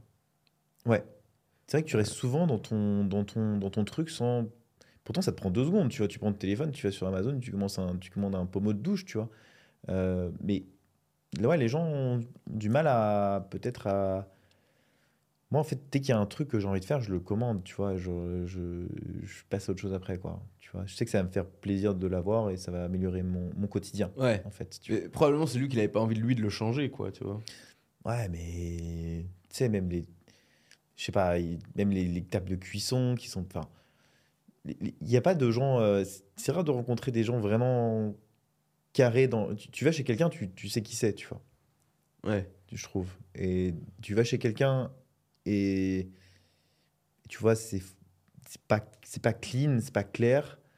C'est pas quelqu'un qui a déjà été dans les hôtels 5 étoiles pour revenir au sujet, tu vois. C'est pas quelqu'un qui, sait, qui, ira au moins dans les hôtels 5 étoiles. Ouais. Tu vois. C'est souvent quelqu'un qui va prendre un. euh, qui, va save euh, 200, 400 euros pour, euh, pour aller les dépenser en boîte avec de l'alcool. Non, je rigole. non, mais. Eh. Après, ça dépend euh, du jour euh, tu- euh, auquel tu passes en fonction du personnel de ménage aussi. Peut-être t'as, Ouais. t'as- t'as une personne qui t'aide pour le ménage. Bien sûr. ouais. Ouais.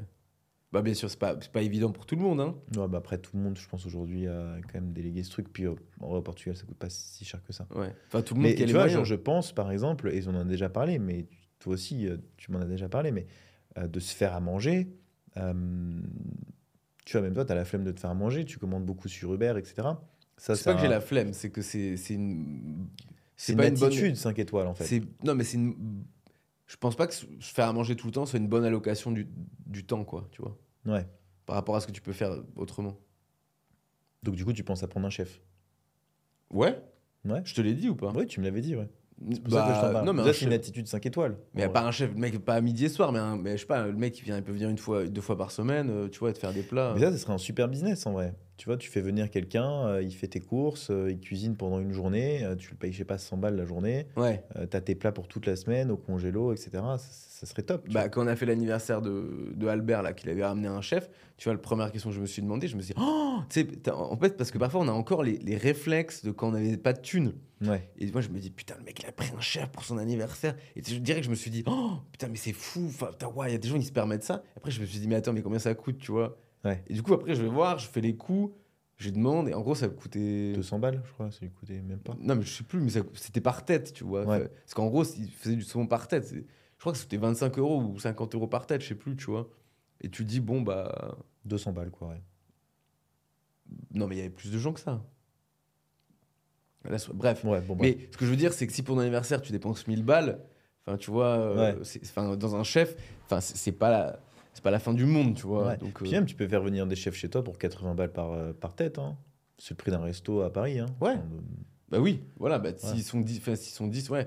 Donc, euh, ouais, non, why not? Non, mais c'est une, je, je connais une nana là, à qui on parle pas mal euh, sur, euh, qui est ancienne championne olympique.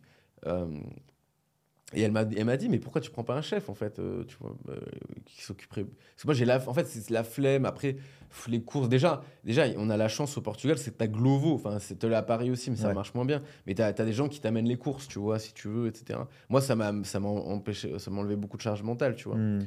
De chercher, la dernière fois je cherchais un rasoir électrique, tu vois, de chercher. Et je me suis dit putain, j'ai pas l'acheter sur Amazon quand même, tu vois. Ouais. Mais tu vois, de chercher le bon endroit, le truc, bon bah sur Glovo je l'ai trouvé plus vite et je me suis fait Mm. euh, livrer le rasoir. tu vois. Mais toi aussi, du coup, tu as une attitude 5 étoiles. Tu viens dans des 5 étoiles parfois, non? Souvent. Toi, Bah, tu as ouais. un gros budget, euh, gros budget hôtel. Ouais, bah. Mais euh, Tu vois, par exemple, tu vas dans un, dans un hôtel 5 étoiles, mais les hôtels 5 étoiles, tu as la piscine qui est en, qui est en bas, tu as la salle de sport, tu as le sauna, tu as le hammam. Pas tout le temps, hein. Souvent, on va Souvent, dans les ouais, hôtels 5 ouais, ouais, étoiles, en général, c'est le cas, tu vois. Mais là, là où Euh, on te rappelle, là, celui où on allait c'est au, au spa, là Ouais, bah ouais, voilà, on y allait Ouais, ensemble. bah, c'est trop ça. cool. Franchement, tu termines ta journée, tu vas Mm. là-bas.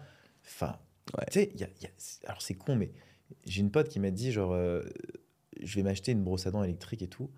Euh, et, et je lui dis, alors moi j'ai celle-là, euh, machin, elle est incroyable, elle, blanchit mes dents en, en deux semaines et tout. Toi, t'as ça? Ouais, j'ai ça, je te Ah, donnerai la référence si tu veux.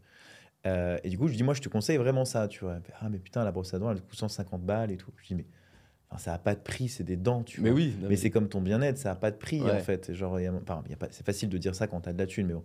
Euh, en fait, il y a des trucs dans la vie, pour moi, qui n'ont pas de prix. Euh, c'est ta santé mentale euh, et, les- et éviter de partir en burn-out, tu vois. Ouais. Quand tu vas en spa, tu vois, moi, je suis en salle de sport, je prends un coach sportif. Euh, c'est une attitude 5 étoiles d'avoir un coach sportif. Bon, c'est à Lisbonne, ça coûte un peu moins cher. Combien, ça, combien il coûte? 50 Euh, euros de coûte 50 euros l'heure, ouais. Ok. Ça va, tu vois. Contrairement à Paris où c'est 100 euros de l'heure. Mais c'est une attitude 5 étoiles. Et, et si j'étais à Paris, j'investirais mon argent Mm. là-dedans, tu vois. Les gens, ils savent juste pas dépenser l'argent euh, dans leur bien-être, tu vois. Mm. C'est- très, très, très compliqué. Surtout les hommes. C'est pour ça que je dis que ça donne une, une énergie, euh, euh, une énergie euh, féminine, entre guillemets, d'investir ton argent dans le bien-être. euh, parce, que, parce que les hommes le font pas souvent, tu vois. Ouais. C'est rare, bon, ça arrive de plus en plus. Il y a de plus en plus d'hommes qui mettent de la crème et de l'hydratation, etc. Mais ça fait souvent métrosexuel, c'est pas très bien vu et tout. Euh, Ça fait longtemps que j'avais pas entendu ce nom. Métrosexuel, c'est vrai, on l'entendait c'est plus il y a vrai, 10 j'en ans, entends tu vois. souvent, Ouais. genre. Ouais. Et, euh, et, et je pense que, je pense que c'est euh, de, de prendre soin de soi, d'investir dans ce, dans ce genre de truc, que ce soit un hôtel 5 étoiles, Ouais. euh, un business pour être en forme à la- la- en lendemain de, de teuf. Donc tout le monde peut pas se le permettre, bien sûr. Il faut apprendre à- avant à faire du cash, mais si tu as du cash, euh, je vois pas la raison de. de- Ouais, c'est pas, de l'argent de perdu, en fait. À Mais non, où tu fais l'expérience, ouais. c'est pas de l'argent de perdu.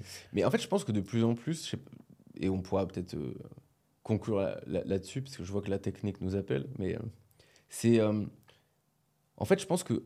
on- pas partout, mais tu vois, en Occident, je pense, en tout cas dans le bassin méditerranéen, on est de plus en plus dans un truc où. euh, tu dès, dès que tu commences à dire, tu vois, là, plein de gens dans le podcast me diront, mais comment vous permettez de dire un coach 50 euros de l'heure? Ils peuvent même pas s'acheter à manger. Tu vois, en fait, tu es constamment ramené à la misère du monde. Et en fait, tu vas dire quoi que ce soit, on va dire, mais comment peux-tu dire ça alors qu'il à la guerre? Comment peux-tu dire ça alors qu'il y a des gens qui meurent de faim? Comment... Mais Et en fait, ça t'oblige à une humilité. Enfin, en fait, le monde aujourd'hui, le média, t'oblige à une humilité constante parce qu'il y a toujours le biais de comparaison. Il faut pas montrer, il faut pas être content de soi, il faut Mm. pas être fier, il faut pas. En fait, toujours euh, se sentir coupable de tout, tu vois? Et, euh, et toujours euh, faire en fait le nivellement par le bas. C'est-à-dire, il faut toujours se comparer vers le bas et se dire ces gens peuvent pas, comment je pourrais. Et, euh, et en fait, ne pas, tu vois, parfois se dire mais putain, c'est pas parce que moi je vais faire un massage et je vais me faire kiffer que la personne qui n'a pas va pas kiffer, tu vois. Ouais. Limite, limite, elle devrait se dire bah profites-en, tu vois, genre. Mm. Et euh, ce qui n'empêche pas que, tu vois, il faut redistribuer les, ressources, qu'il faut, euh, tu vois, qu'il y ait un- une équité, euh, et la- la- les, chances, les mêmes chances économiques. Mais surtout, nous deux, euh, moi j'ai l'humilité de me dire que demain tout peut s'arrêter, tu vois. Mais Ouais. comme pour toi, tout peut Bah s'arrêter oui, demain. euh, et justement, c'est pour ça qu'il faut en profiter. Moi, c'est ça Bah que oui. je me dis, c'est qu'en fait, si ça arrête tout demain, bah, je- bien sûr, je vais réussir à remonter des business, j'espère. Mais, mais tout peut s'arrêter demain. Donc, Bah, surtout que quand tu dis ça, tu dis ça au niveau du business. Mais enfin, tout peut vraiment s'arrêter. Je veux dire, même la vie, la- bien sûr. la- ouais. je le vois notamment sur le mouvement Fire, tu sais, les gens qui veulent absolument tout épargner en disant comme ça je prendrai ma retraite en avance. Mais en fait, si tu pars du principe que la seconde su- supplémentaire, la minute supplémentaire, l'heure supplémentaire que tu vas vivre, euh, elle t'est due. Tu vois Mais en fait, le fait que demain on soit là, c'est une hypothèse. Alors, c'est une hypothèse majoritaire, dans le sens il y a probablement plus de chances qu'on soit là demain qu'on soit pas là. Mais ça veut pas dire que ça, ça- ça nous est dû. En fait, l'univers ne doit rien, tu vois. Hmm. Et donc, en attendant, ben, évidemment qu'il faut prévoir, mais d'un autre côté aussi se dire, ben, euh, si tu es toujours en train de regarder on avance, on avance, on avance, ben, même quand tu prévois, tu vois, bah, du coup, est-ce qu'il y a des moments où tu n'es pas en train de pas euh, bah, cueillir le jour, quoi, carpe diem, je veux pas faire le... Ouais. Mais, et euh, tu vois, la dernière fois, j'y pensais, je voyais, euh, tu sais, je voyais, je voyais une vidéo d'un mec, en fait, il, il avait un, des, des poumons artificiels. En fait, ils l'ont foutu dans une cage, et donc le mec, il est, il est comme ça, tu vois, il est, il est comme Ah ça. oui, j'ai vu ça. C'est il y a une énorme Ouais. cage, en fait, avec des poumons artificiels. Hmm. Et le mec, je crois qu'il est, il est mort parce qu'il y a eu une panne de courant électrique. Et En Ouais. fait, tu le vois, le gars, et donc il peut pas utiliser ses bras et tout, et donc tu vois, même il peint avec son, avec Ouais. sa bouche, il est là, à- tu vois, les mecs lui, lui mettent à la paille, il est resté 30 ans comme ça. Ouais. Et tu vois ça et tu dis.